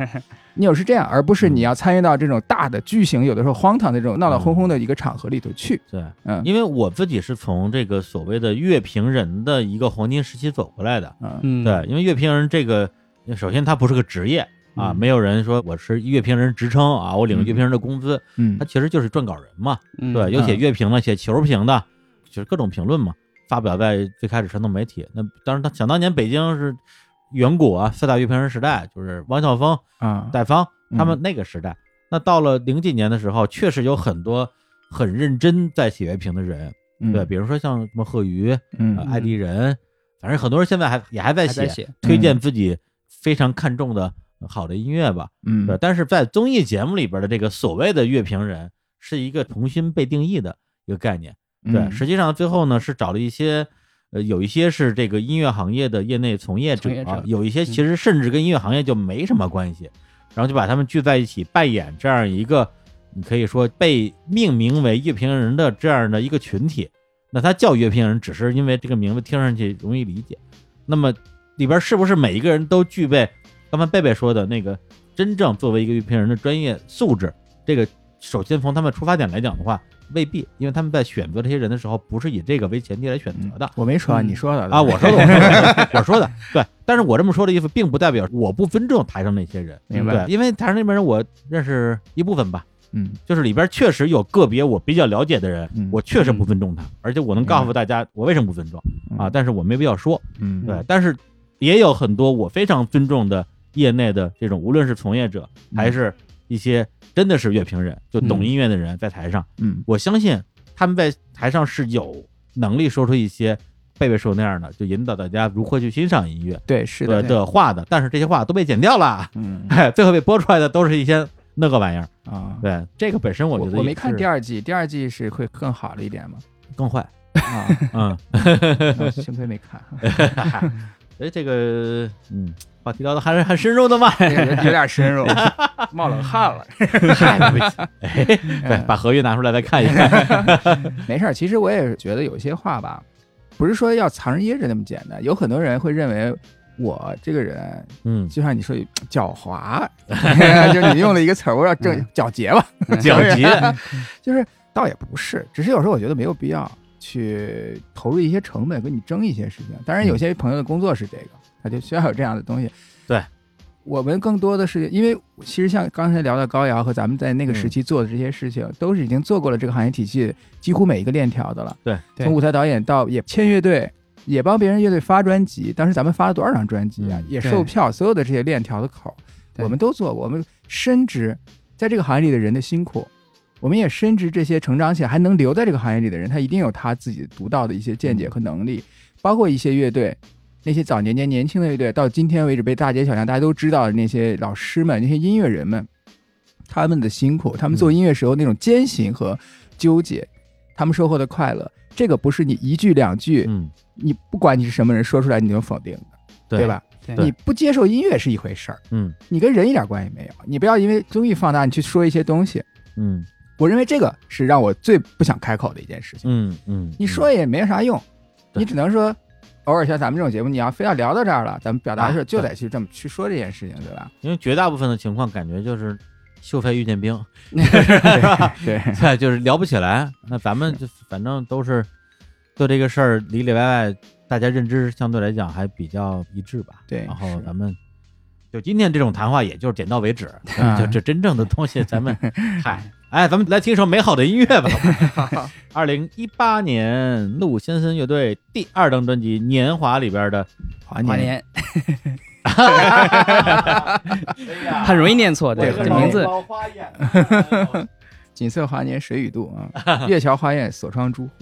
啊，说啥呢？念诗了，开始华年的一个出处之一。哦，哎呀呀呀！听上华年这张专辑里边的第一首歌《与我轻轻唱》，哎，哦哎，也是非常喜欢这个歌。也是我这儿说一句，也不知道是好话是歹话，嗯也是陆先森乐队所有歌里边唯一一首加入了我的红心歌单的歌啊啊，就是我喜欢的，音乐。太好了，对太荣幸了，太荣幸了。我们太不容易了，这个。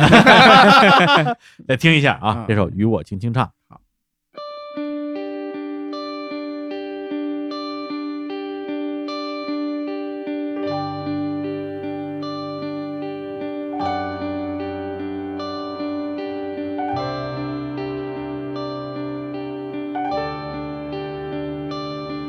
坐在门口的角落，一句不说，听着我们的歌，又想起了谁呢？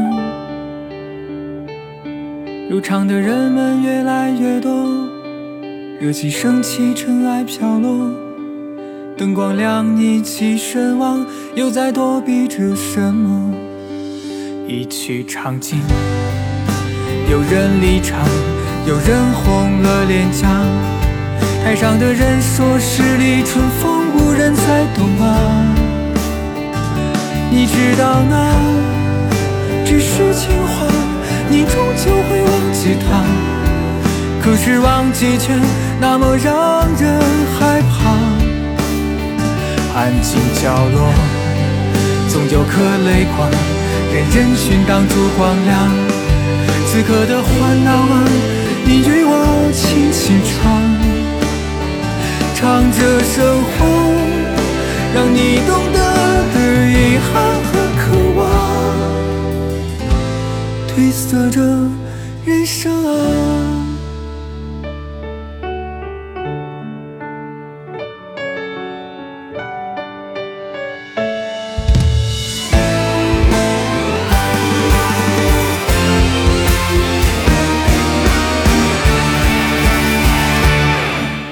在门口的角落，一句不说，听着我们的歌，又想起了谁呢？入场的人们越来越多，热气升起，尘埃飘落，灯光亮，你起身望，又在躲避着什么？一曲唱尽，有人离场。有人红了脸颊，台上的人说十里春风无人再懂啊。你知道那只是情话，你终究会忘记他。可是忘记却那么让人害怕。安静角落，总有颗泪光，任人群挡住光亮。此刻的欢闹啊，你与我轻轻唱，唱着生活，让你懂得的遗憾和渴望，褪色着人生啊。一曲唱尽，有人离场，有人红了脸颊，台上的人说十里春风无人再懂啊。你知道那只是情话，你终究会忘记他。可是忘记却那么让人害怕。安静角落，总有颗泪光，任人群挡住光亮。此刻的欢闹啊，你与我轻轻唱，唱着生活，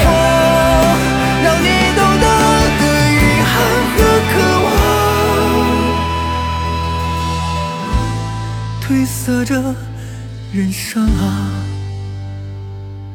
你坐在门口的角落啊，这歌我得说说。首先，咱们先抑后扬啊，嗯就是说刚才也聊到，就是那个民谣那一波吧，嗯对，因为我自己肯定是一个民谣狗，嗯民谣老狗，老民谣狗。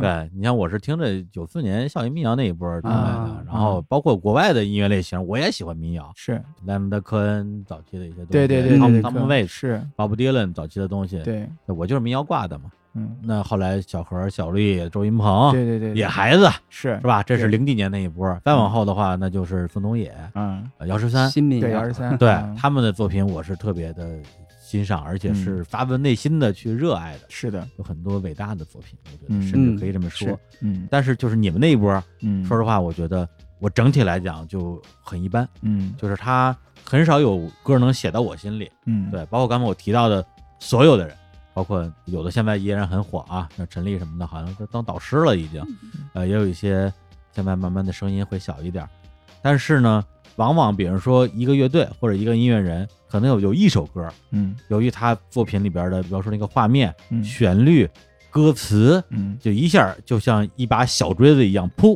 一下就戳到我心里。嗯。那你如果说从纯审美角度，我可能嗯。也会觉得说，哎呀，这个好像，比如说跟孙红野比啊，就是嗯从我角度，我跟孙红野比，比如跟郭云潮这样的作品比，我是觉得肯定是没有那样的力量。对。对，但是呢，哎呀，怎么这么好哭？对，听着听着听着就就不行了。比如说嗯像谢春花的那首《只道寻常》，对，啊然后那个房东的猫的那个什么啊下一站茶山流，哎，是是，就是这样的作品对然后还有这首《与我轻轻唱》，啊，我第一次听就哭了。有那真对，就是那种心情，因为这个歌写的就太有画面感了。对，嗯从他一上来第一句就是你坐在房间的呃门口的门口的角落啊，嗯一句不说，听着我们的歌，又想起了谁呢？他就是一个我们生活之中，特别是你们乐队巡演，嗯对，会看到的那些是日常的画面。对对，你想当年在我上大学的时候、嗯啊，深深打动我的一首偶像电视剧的主题曲《啊遥望》。啊遥望怎么写的啊小柯看着你从门前经过，是有些悲哀。对为什么你从门前经过，我就有些悲哀了呢？是的，没有为什么，嗯我就是悲哀。是一句话不吃，嗯说到心里了。对对，包括老狼那时候说说看演出，嗯。就是因为他在台上嘛，嗯。他就说他自己也同样作为一个看演出的观众，嗯。他觉得很多时候站在第一排一直在跟那蹦嗯。啊，跟那嚷嚷的，嗯。呃，不一定是最懂你的人，嗯。最懂你的人往往是抱着胳膊在人群之外远远的看着你啊不说话的那种人。对。其实就是这种感觉。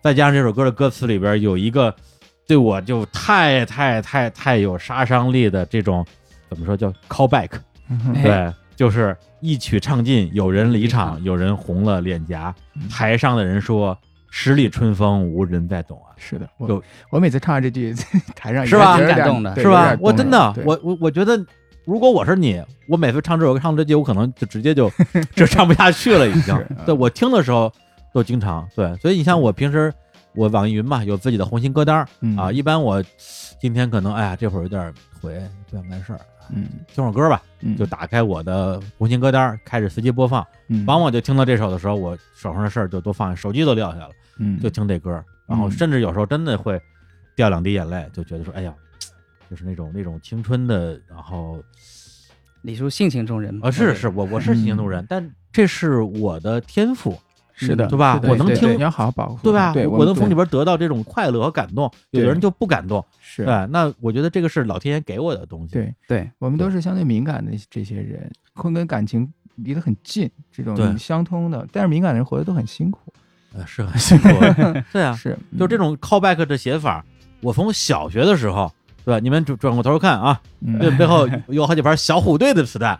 哎呦啊，哎想当年小虎队在九二九一年还是九二年解散的时候，嗯出张专辑叫《再见》，啊那首歌就是当蜻蜓不再飞翔，当嗯蝴蝶不再流浪，我的心已告别青苹果，嗯这不就是 callback 吗？对，就对对都是他们当年的大金曲《蝴蝶飞》啊，《红蜻蜓》啊，对还有那个《青苹果乐园》嘛。，嗯对，再比如说周华健那个，有没有那么一首歌？对对你想也也是对最真的梦，你现在还记得吗？嗯对我现在也是个有故事的人，就是把他自己的歌的歌名串起来嘛。是对，包括陈升有一首歌叫《二十年以前》，嗯也是用一模一样的歌词回应了他大概十年前的一首歌叫《路口》，嗯把燕子飞到了遥远的北方，你的名字我想不起来。隔了十年，在两首歌里边嗯分别去吟唱了一下，就是你会觉得，真的就是台上的人说十里春风没人再懂啊，对，嗯就是那样一种你你你觉得有一些东西会永远在那里，对，对但实际上就是实际上对也会它会很难的消失的，对就是它会消失，失的那种伤势感，对，伤势感。对，我这我这我这个乐评可以吧？太棒了。对，说的就是句句都是刀子嘛。好的音乐，这就是音乐之力。嗯，这个就是为什么说我们去听好音乐，不是说大家公认的音乐是好音乐，就是你要听自己那个刀子插到你心里那个东西是好的，对，因为这好的东西只有自己能共同共情。是。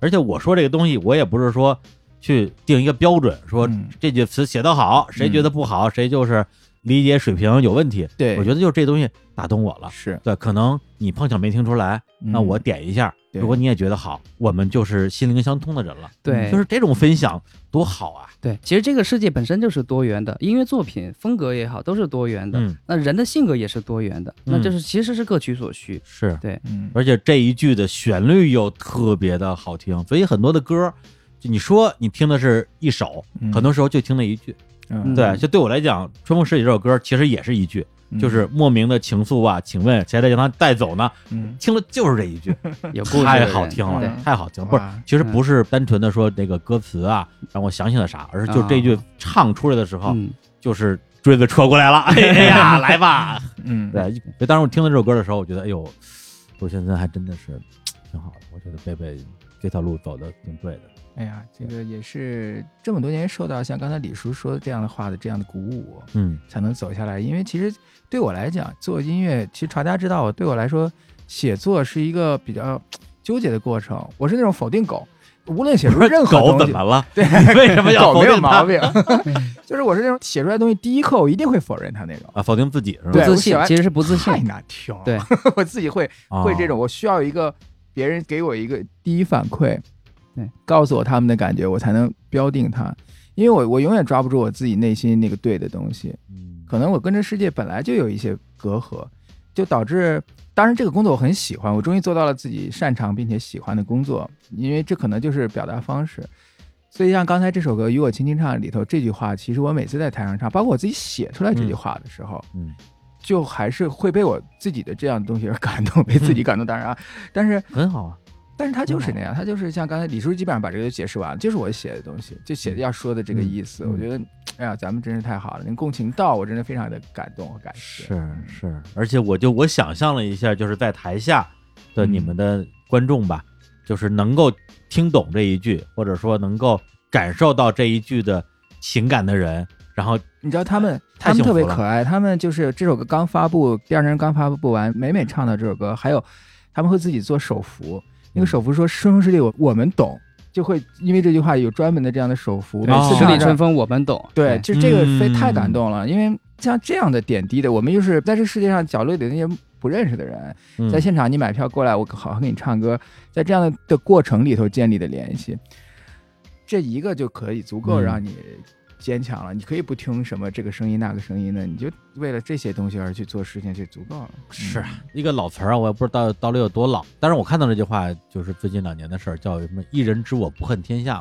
嘛，啊，对，嗯就是那种感觉，所以还是还是是伤感了，没没没，还是很开心，开心还是很开心，就是能够听到这么好的作品，而这个作品嗯又是一个我认识的小胖子写出来的，对，就是就是我认识他时候他是个小胖子他后来写出了这么好的作品，就会觉得好像又产生了某种莫名的这种关联，连接，对，连接感本身也特别好。谢谢谢谢，会有更好的作品。嗯哎 哎呀，给自己加加油。嗯，那这个是一八年，那一八年到二零年这两年，你们嗯除了这种常规的啊巡演啊什么之类的，有什么其他的事在忙碌吗？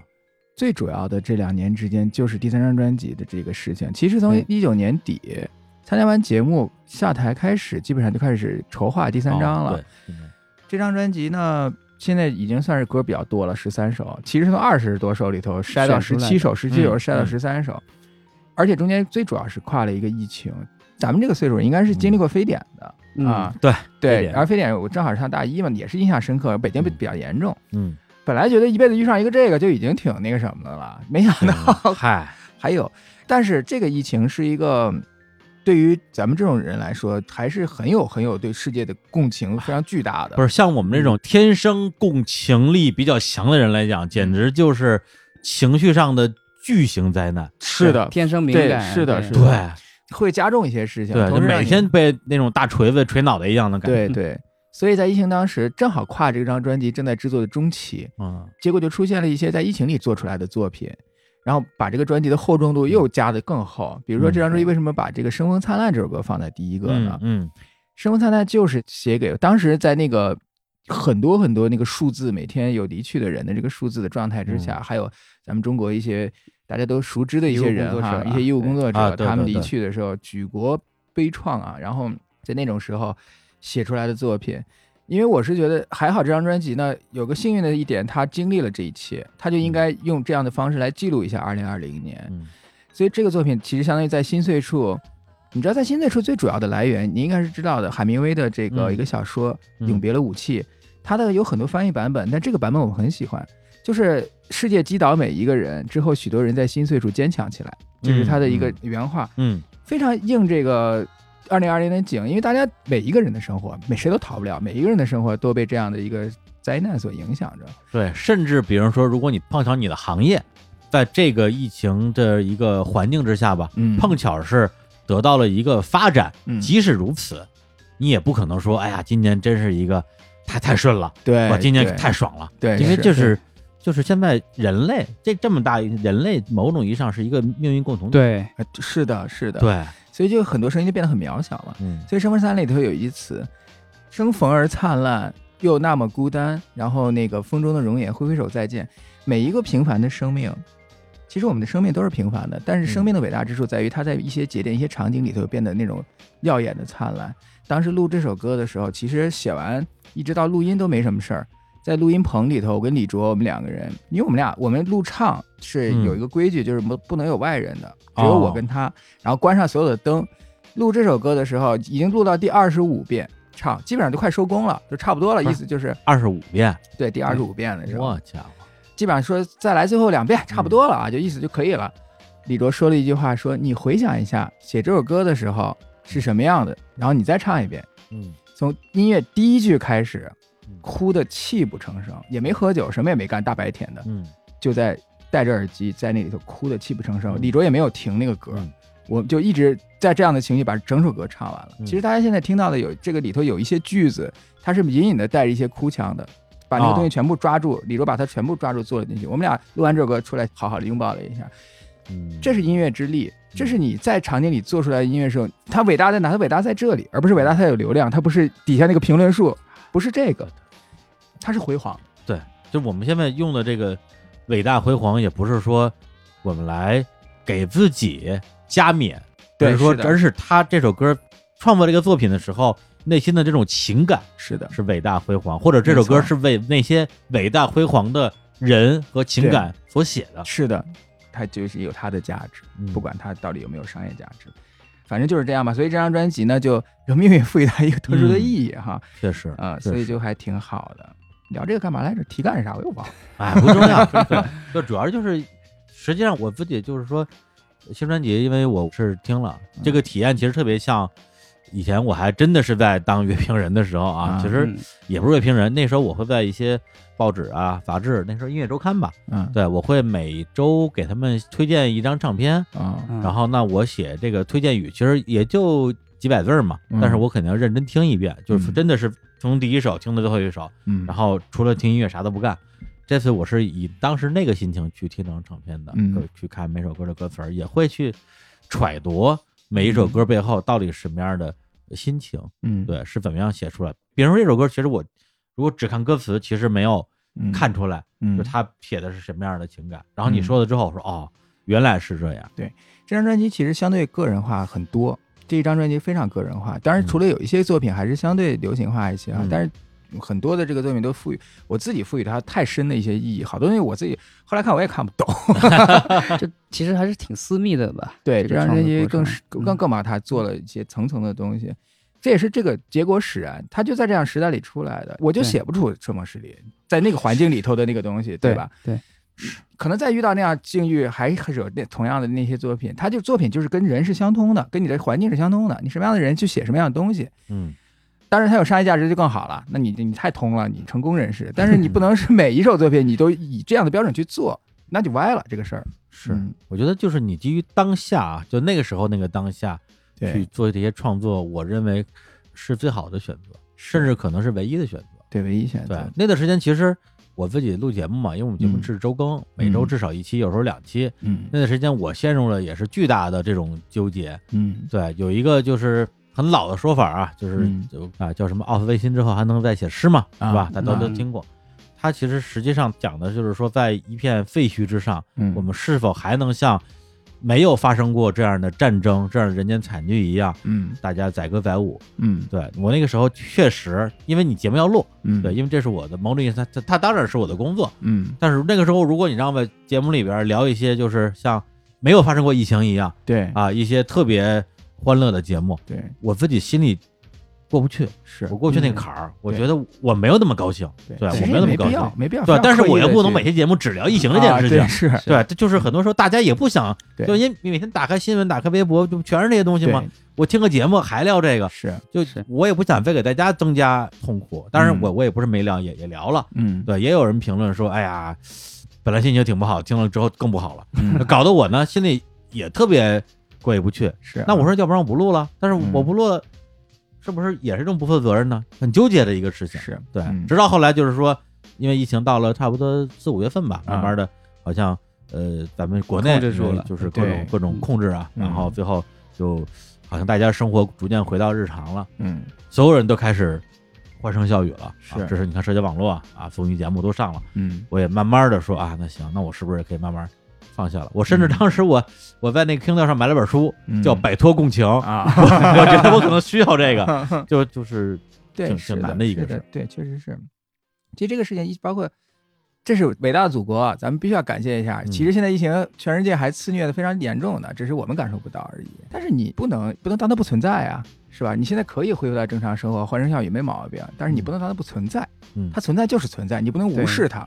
对对，现在是有一个现象，就是很容易大家装看不见嗯啊，故意忽略感可能也是人性的问题，人类他可能有故意的这种机制。嗯但是你不能，特别是内容产出和艺术创作者来说，你要绕过它干嘛？你为什么要绕过它？是。对，而且就这次疫情呢，它的波及的范围嗯以及它造成的最后的这个结果吧，嗯它其实在我看来，确实是近乎于战争这样的大的人类灾难了。是的，对，所以其实有一段时间，比如说就是三四月份、四五月份有嘉宾过来聊，嗯啊，我会忍不住的主动问，我说啊，那这个今年疫情期间嗯啊，你当时心情怎么样啊？嗯焦虑不焦虑啊？嗯后来我自己觉得自己也也是不是有点烦，就是每个人来都聊聊疫情，嗯好像这个事情是一个一个命题作文一样。啊，对，那后来你你发现，你跟谁聊这个事情，你不问人家自己会说的，对也会，因为啊它是一个就它就是一个绕不过的事情，对它就是今年你生活中的一个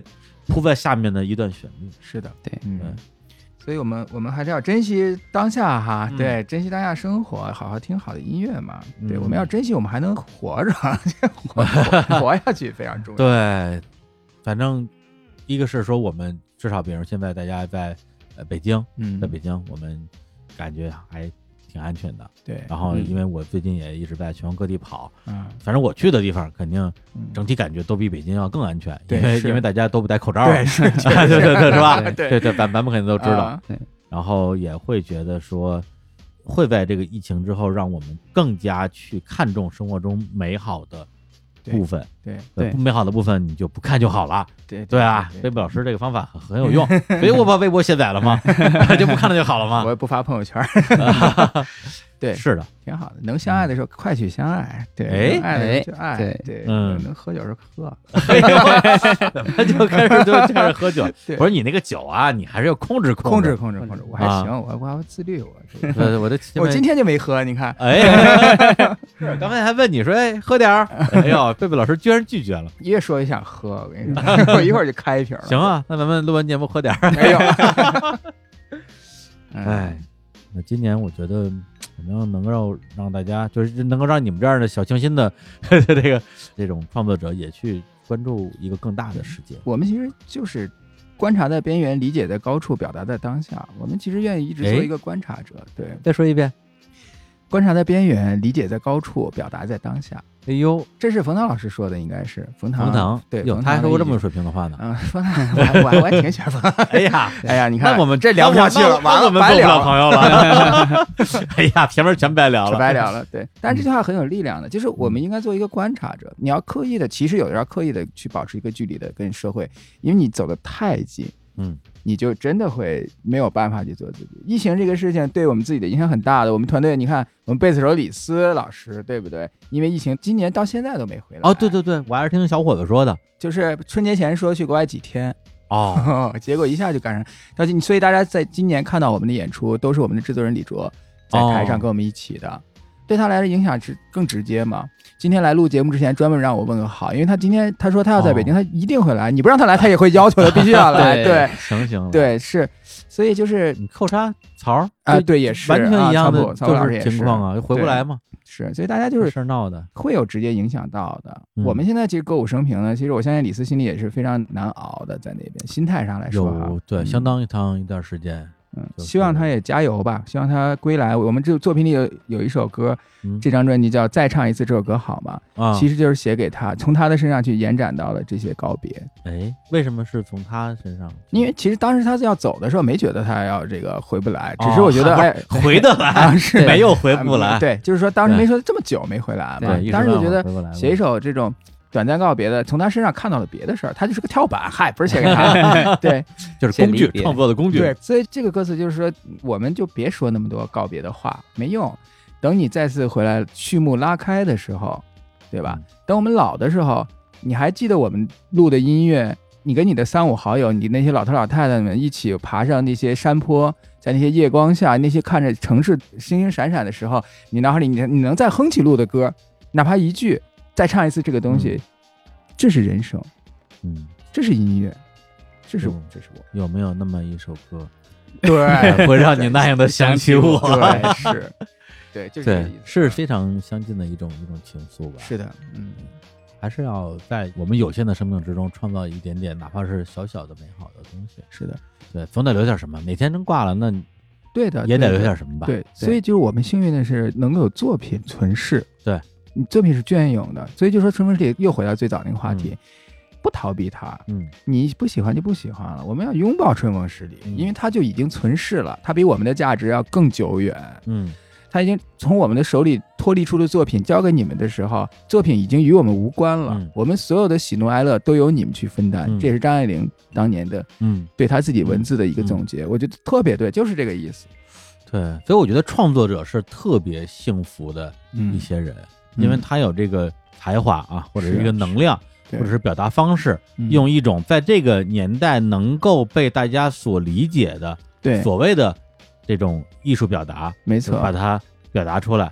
这其实艺术这个东西，你像比如说刚才咱们提到这个中国的古文诗学，对吧？嗯那些宋词唐诗，这个东西是这样，喜欢古诗词啊，喜欢嗯这个古代文学的人，是站在你的时光，你现在所处的时光节点，你回望千年的，嗯，你就生活在这个千年里，你跟这些人。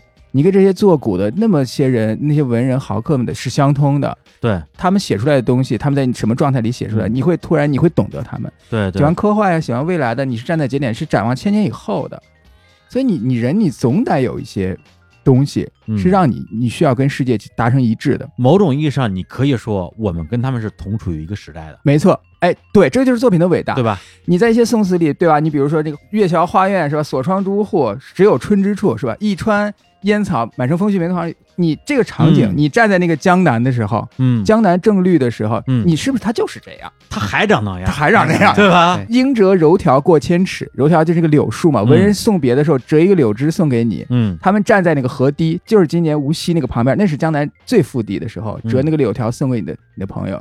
应折柔条过千尺，相当于我折了柔条已经千尺了，我送别了这么多人，是不是跟嗯现在是一样的？我们嗯告别的朋友的时候，我们那是一模一样的。对，这个就是艺术的伟大之处就在这里。所以我相信我们在这个时代创造的东西，不是那些嗯谁谁谁能评论的，对吧？它留存于世的隽永，就是嗯记录了我们的时代，嗯记录我们时代的生活，记录了你个体。千年以后的人再回望我们这个时代，嗯，估计也有个节目叫什么《日坛公园》的第是吧？一百哎，年的那个老品牌，啊百年品牌，对我的第一百代传人，第一百代传人 一百代对对传人，我这基因还可以啊。啊，相当可以。再回望的时候，哎，我当年我的曾曾曾曾曾曾曾曾曾爷爷说过，我觉得他牛逼，哎呦，家族是捧，家族是捧杀，对吧？传宗一代一代传宗接代是捧杀，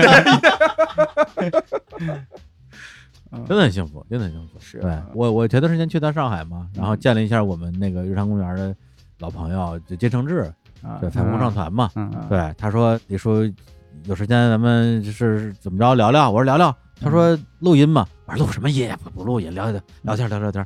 我们俩聊了一口气聊了四五个小时吧，啊。就是聊的其其实就跟咱们今天聊的主题很像，就是今嗯。年疫情，创作，嗯。是吧？所谓的瓶颈，因为这个瓶颈既有你自己的瓶颈，也有别人眼中的瓶颈。比如说嗯你们哎，是不是好久没有金曲了？嗯。对，嗯。或者说今年他们又上了综艺，什么嗯。又有一些呃，在别人眼中好像又翻红了，但这个啊东西跟创作又有多大的关系呢？是。对，嗯。所以他实际上那天表达了一个让我觉得很重要的观点，就是说每个人他可能在内心都有很多的力量，嗯。对，这个力量有的时候是，比如说比较正向的，嗯。我想要去帮助别人，嗯。我想去传递美好；有的时候其实是比较负向的，对对我会怀疑自己，是是怀疑世界嗯。那么他去宣泄嗯自己这种压抑不住的力量的一个非常重要的方式，嗯就是创作。是然后对他来讲，最爽最爽的瞬间就是把这个作品写出来那个瞬间，哎对，对那是最爽的时候。是是对，然后在排练的时候就就是嗯继续爽，对一直排练一直爽。嗯对真等到这个东西录出来之后，网上去评论的时候，其实反而就过去了，过去了，对，反而是过去了。与自己无关了，嗯嗯，对，来，吵架说两句，你也说两句。说冷静说什么呢？吵架是冷静的，对我比较冷静，对，嗯比较理性。但其实我是，当然也有感性的一面啊。就是比如说，其实，在某一些时刻，比如说我自己听一些歌的时候，或者是我在看现场的时候，有时候也会热泪盈眶或者怎么样嗯。对，对，我觉得吵架做的事儿就是我当年做的事儿嘛。，对对对，唱片公司，我也那时候也也算经纪人，然后嗯做企划，对，当然对，现在回过头来讲做的多好，我觉得不见得啊，但是我赶上了很好的艺人，对，然后包括那个时代吧，时代，对对，赶上那个好时代了，嗯。我自己也觉得挺幸运的，能够在那个时候为整中国的你说是唱片行业或者音乐行业贡献一点小。其实也留下了很多这个传世的一些作品吧。恭逢其上，与有荣焉，有就是这种心太文化了，这个。其实包括日坛公园也是一样的，啊，嗯它也是个符号。这个时代，你看有这么多的人喜欢去听嗯。你白话是吧？因为你个小伙子老师。对，但这个是非常重要。你们嗯。传达的东西嗯，他们在听取你们的东西的这个嗯。过程，包括我们也非常喜欢日坛公园，它也是一样的，这也是你的作品。嗯。一段非商业互吹，对对，因为确实确实谁也没给谁钱，是这算吹捧置换，义务一捧这个，一捧。嗯，都是传宗接代式的这个。是因为你搁在二零一三年之前，就是在我最最颓，然后最不知道我在结束了我的媒体生涯，然后我的音乐行业生涯之后嗯的那个最最最最低谷的时候，嗯你跟我说在几年之后，在世界上会产生一个东西叫做播客，啊，这个东西将拯救你的人生，谁信呢？对是是，对，结果这个事儿他们就发生了，发生了，嗯，赶上了。赶上了，对其实都是自然而然的吧。嗯我觉得，就每一步每一步，我们其实都没有辜负。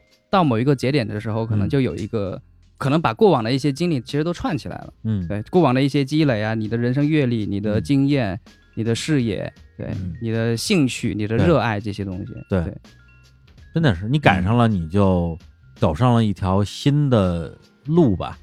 对但是如果没赶上的话，有的人可能就真的就沉下去了，对对，对，就真的沉下去了。是嗯是。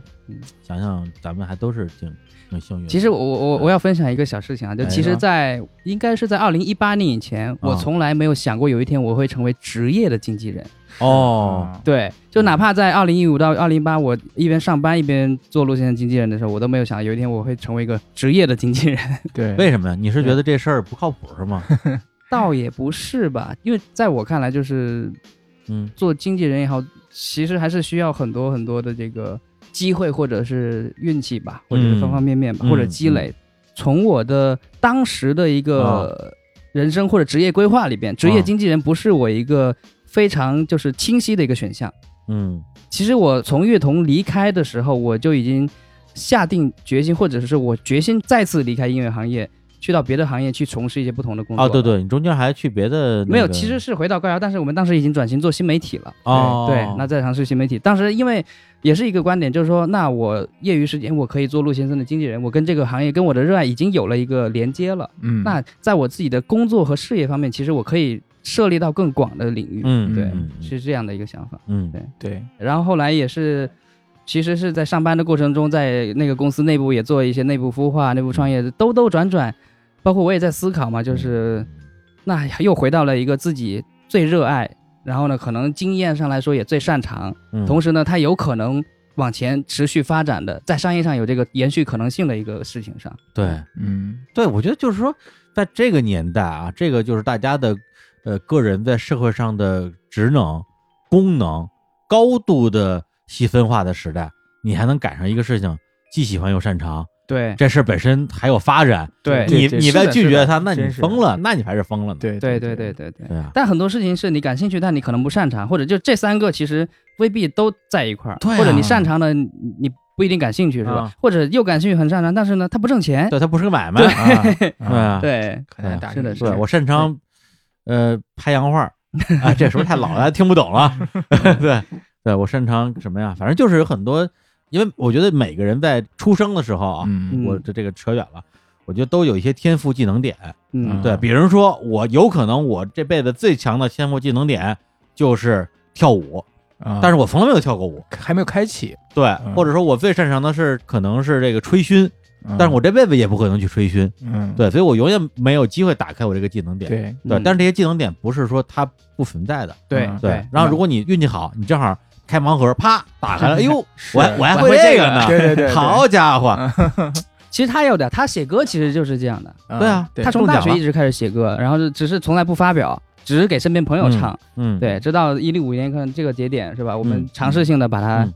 发出来。嗯。是当时也对啊，我也没想过有一天会会从那个鼓手到主唱。我当时觉得我可能是未来职业规划不当鼓手了，就是当行业里头的 CEO 对这必须上市的，我这里面的一些渺茫的幻想。对，然后，但是嗯其实那个时候还是离音乐非常近，嗯就是你还是不想逃离这个行业嘛，你要离它近一点。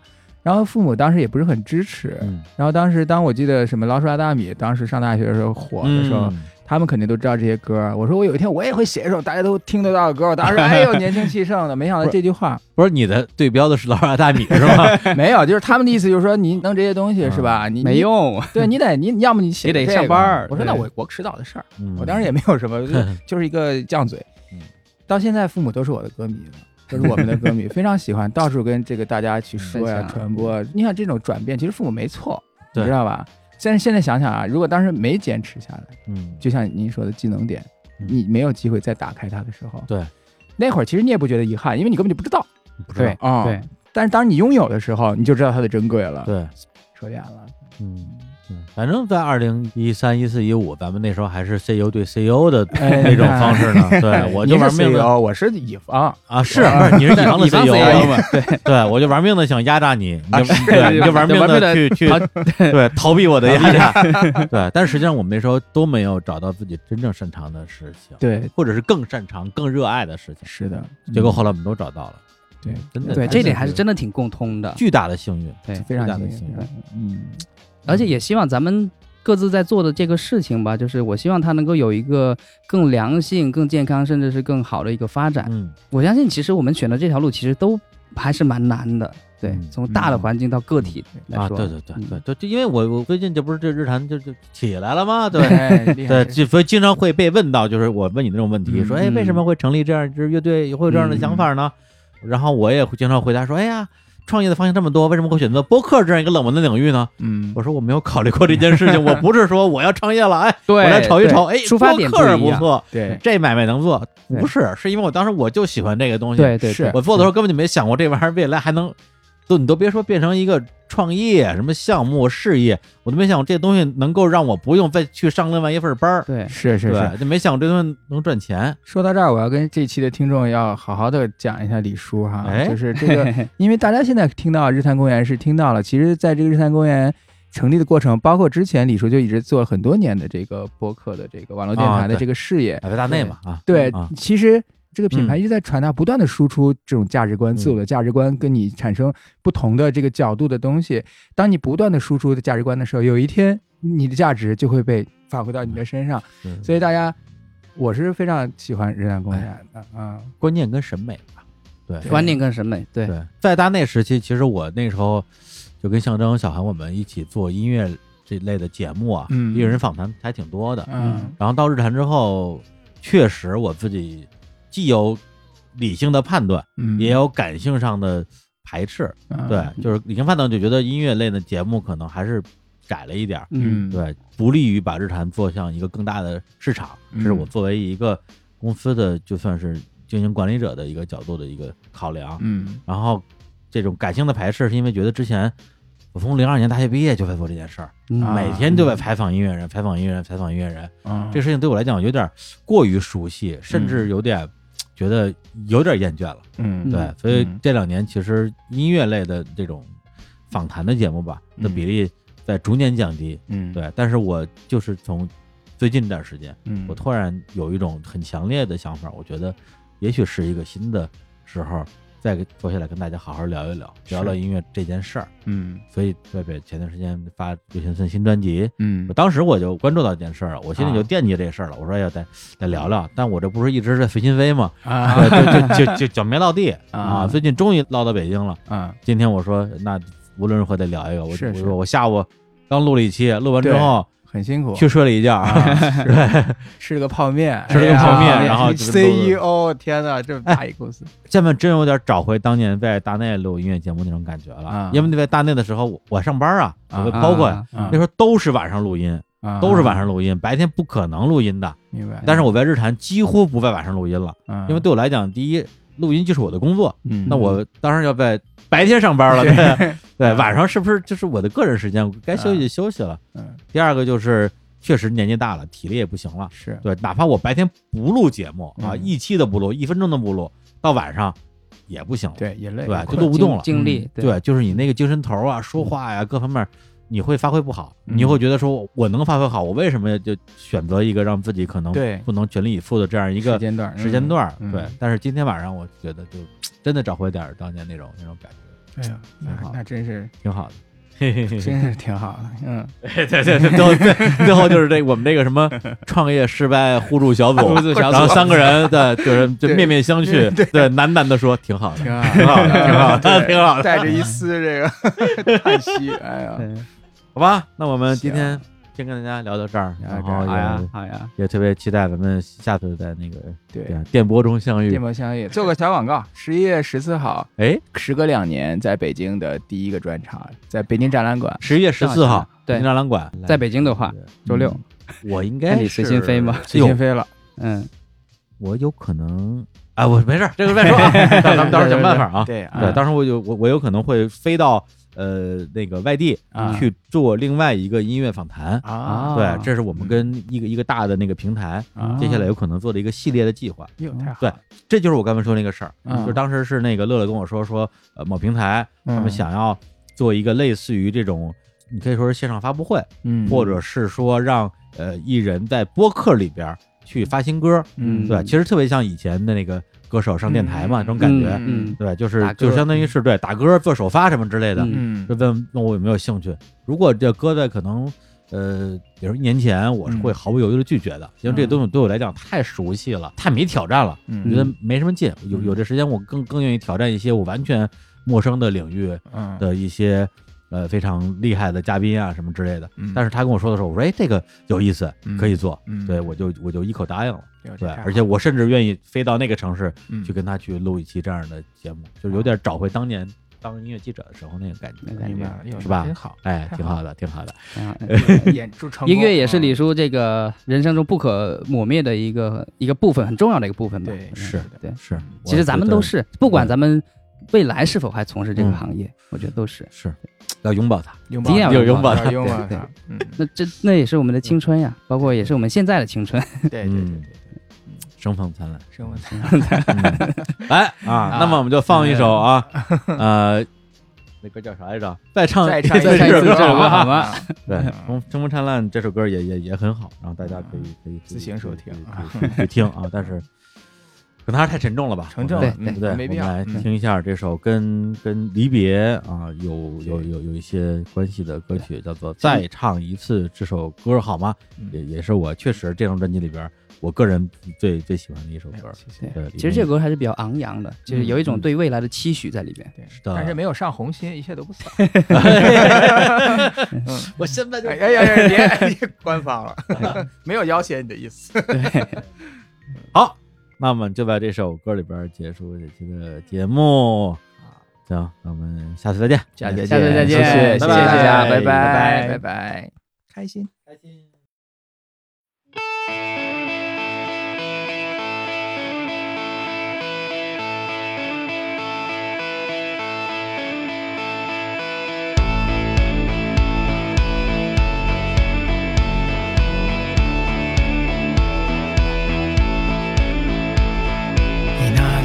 雪了，还是正落日长河，偶尔还有些失落，对吗？陌生的有轨电车，当笑容很冷漠，会不会哼起我们的歌？或者你在阳光下，在林间过小河，思考着失去还是获得？人总会在期盼中。把故事上了色春宵短离别的话总那么多或者我们都不说把想念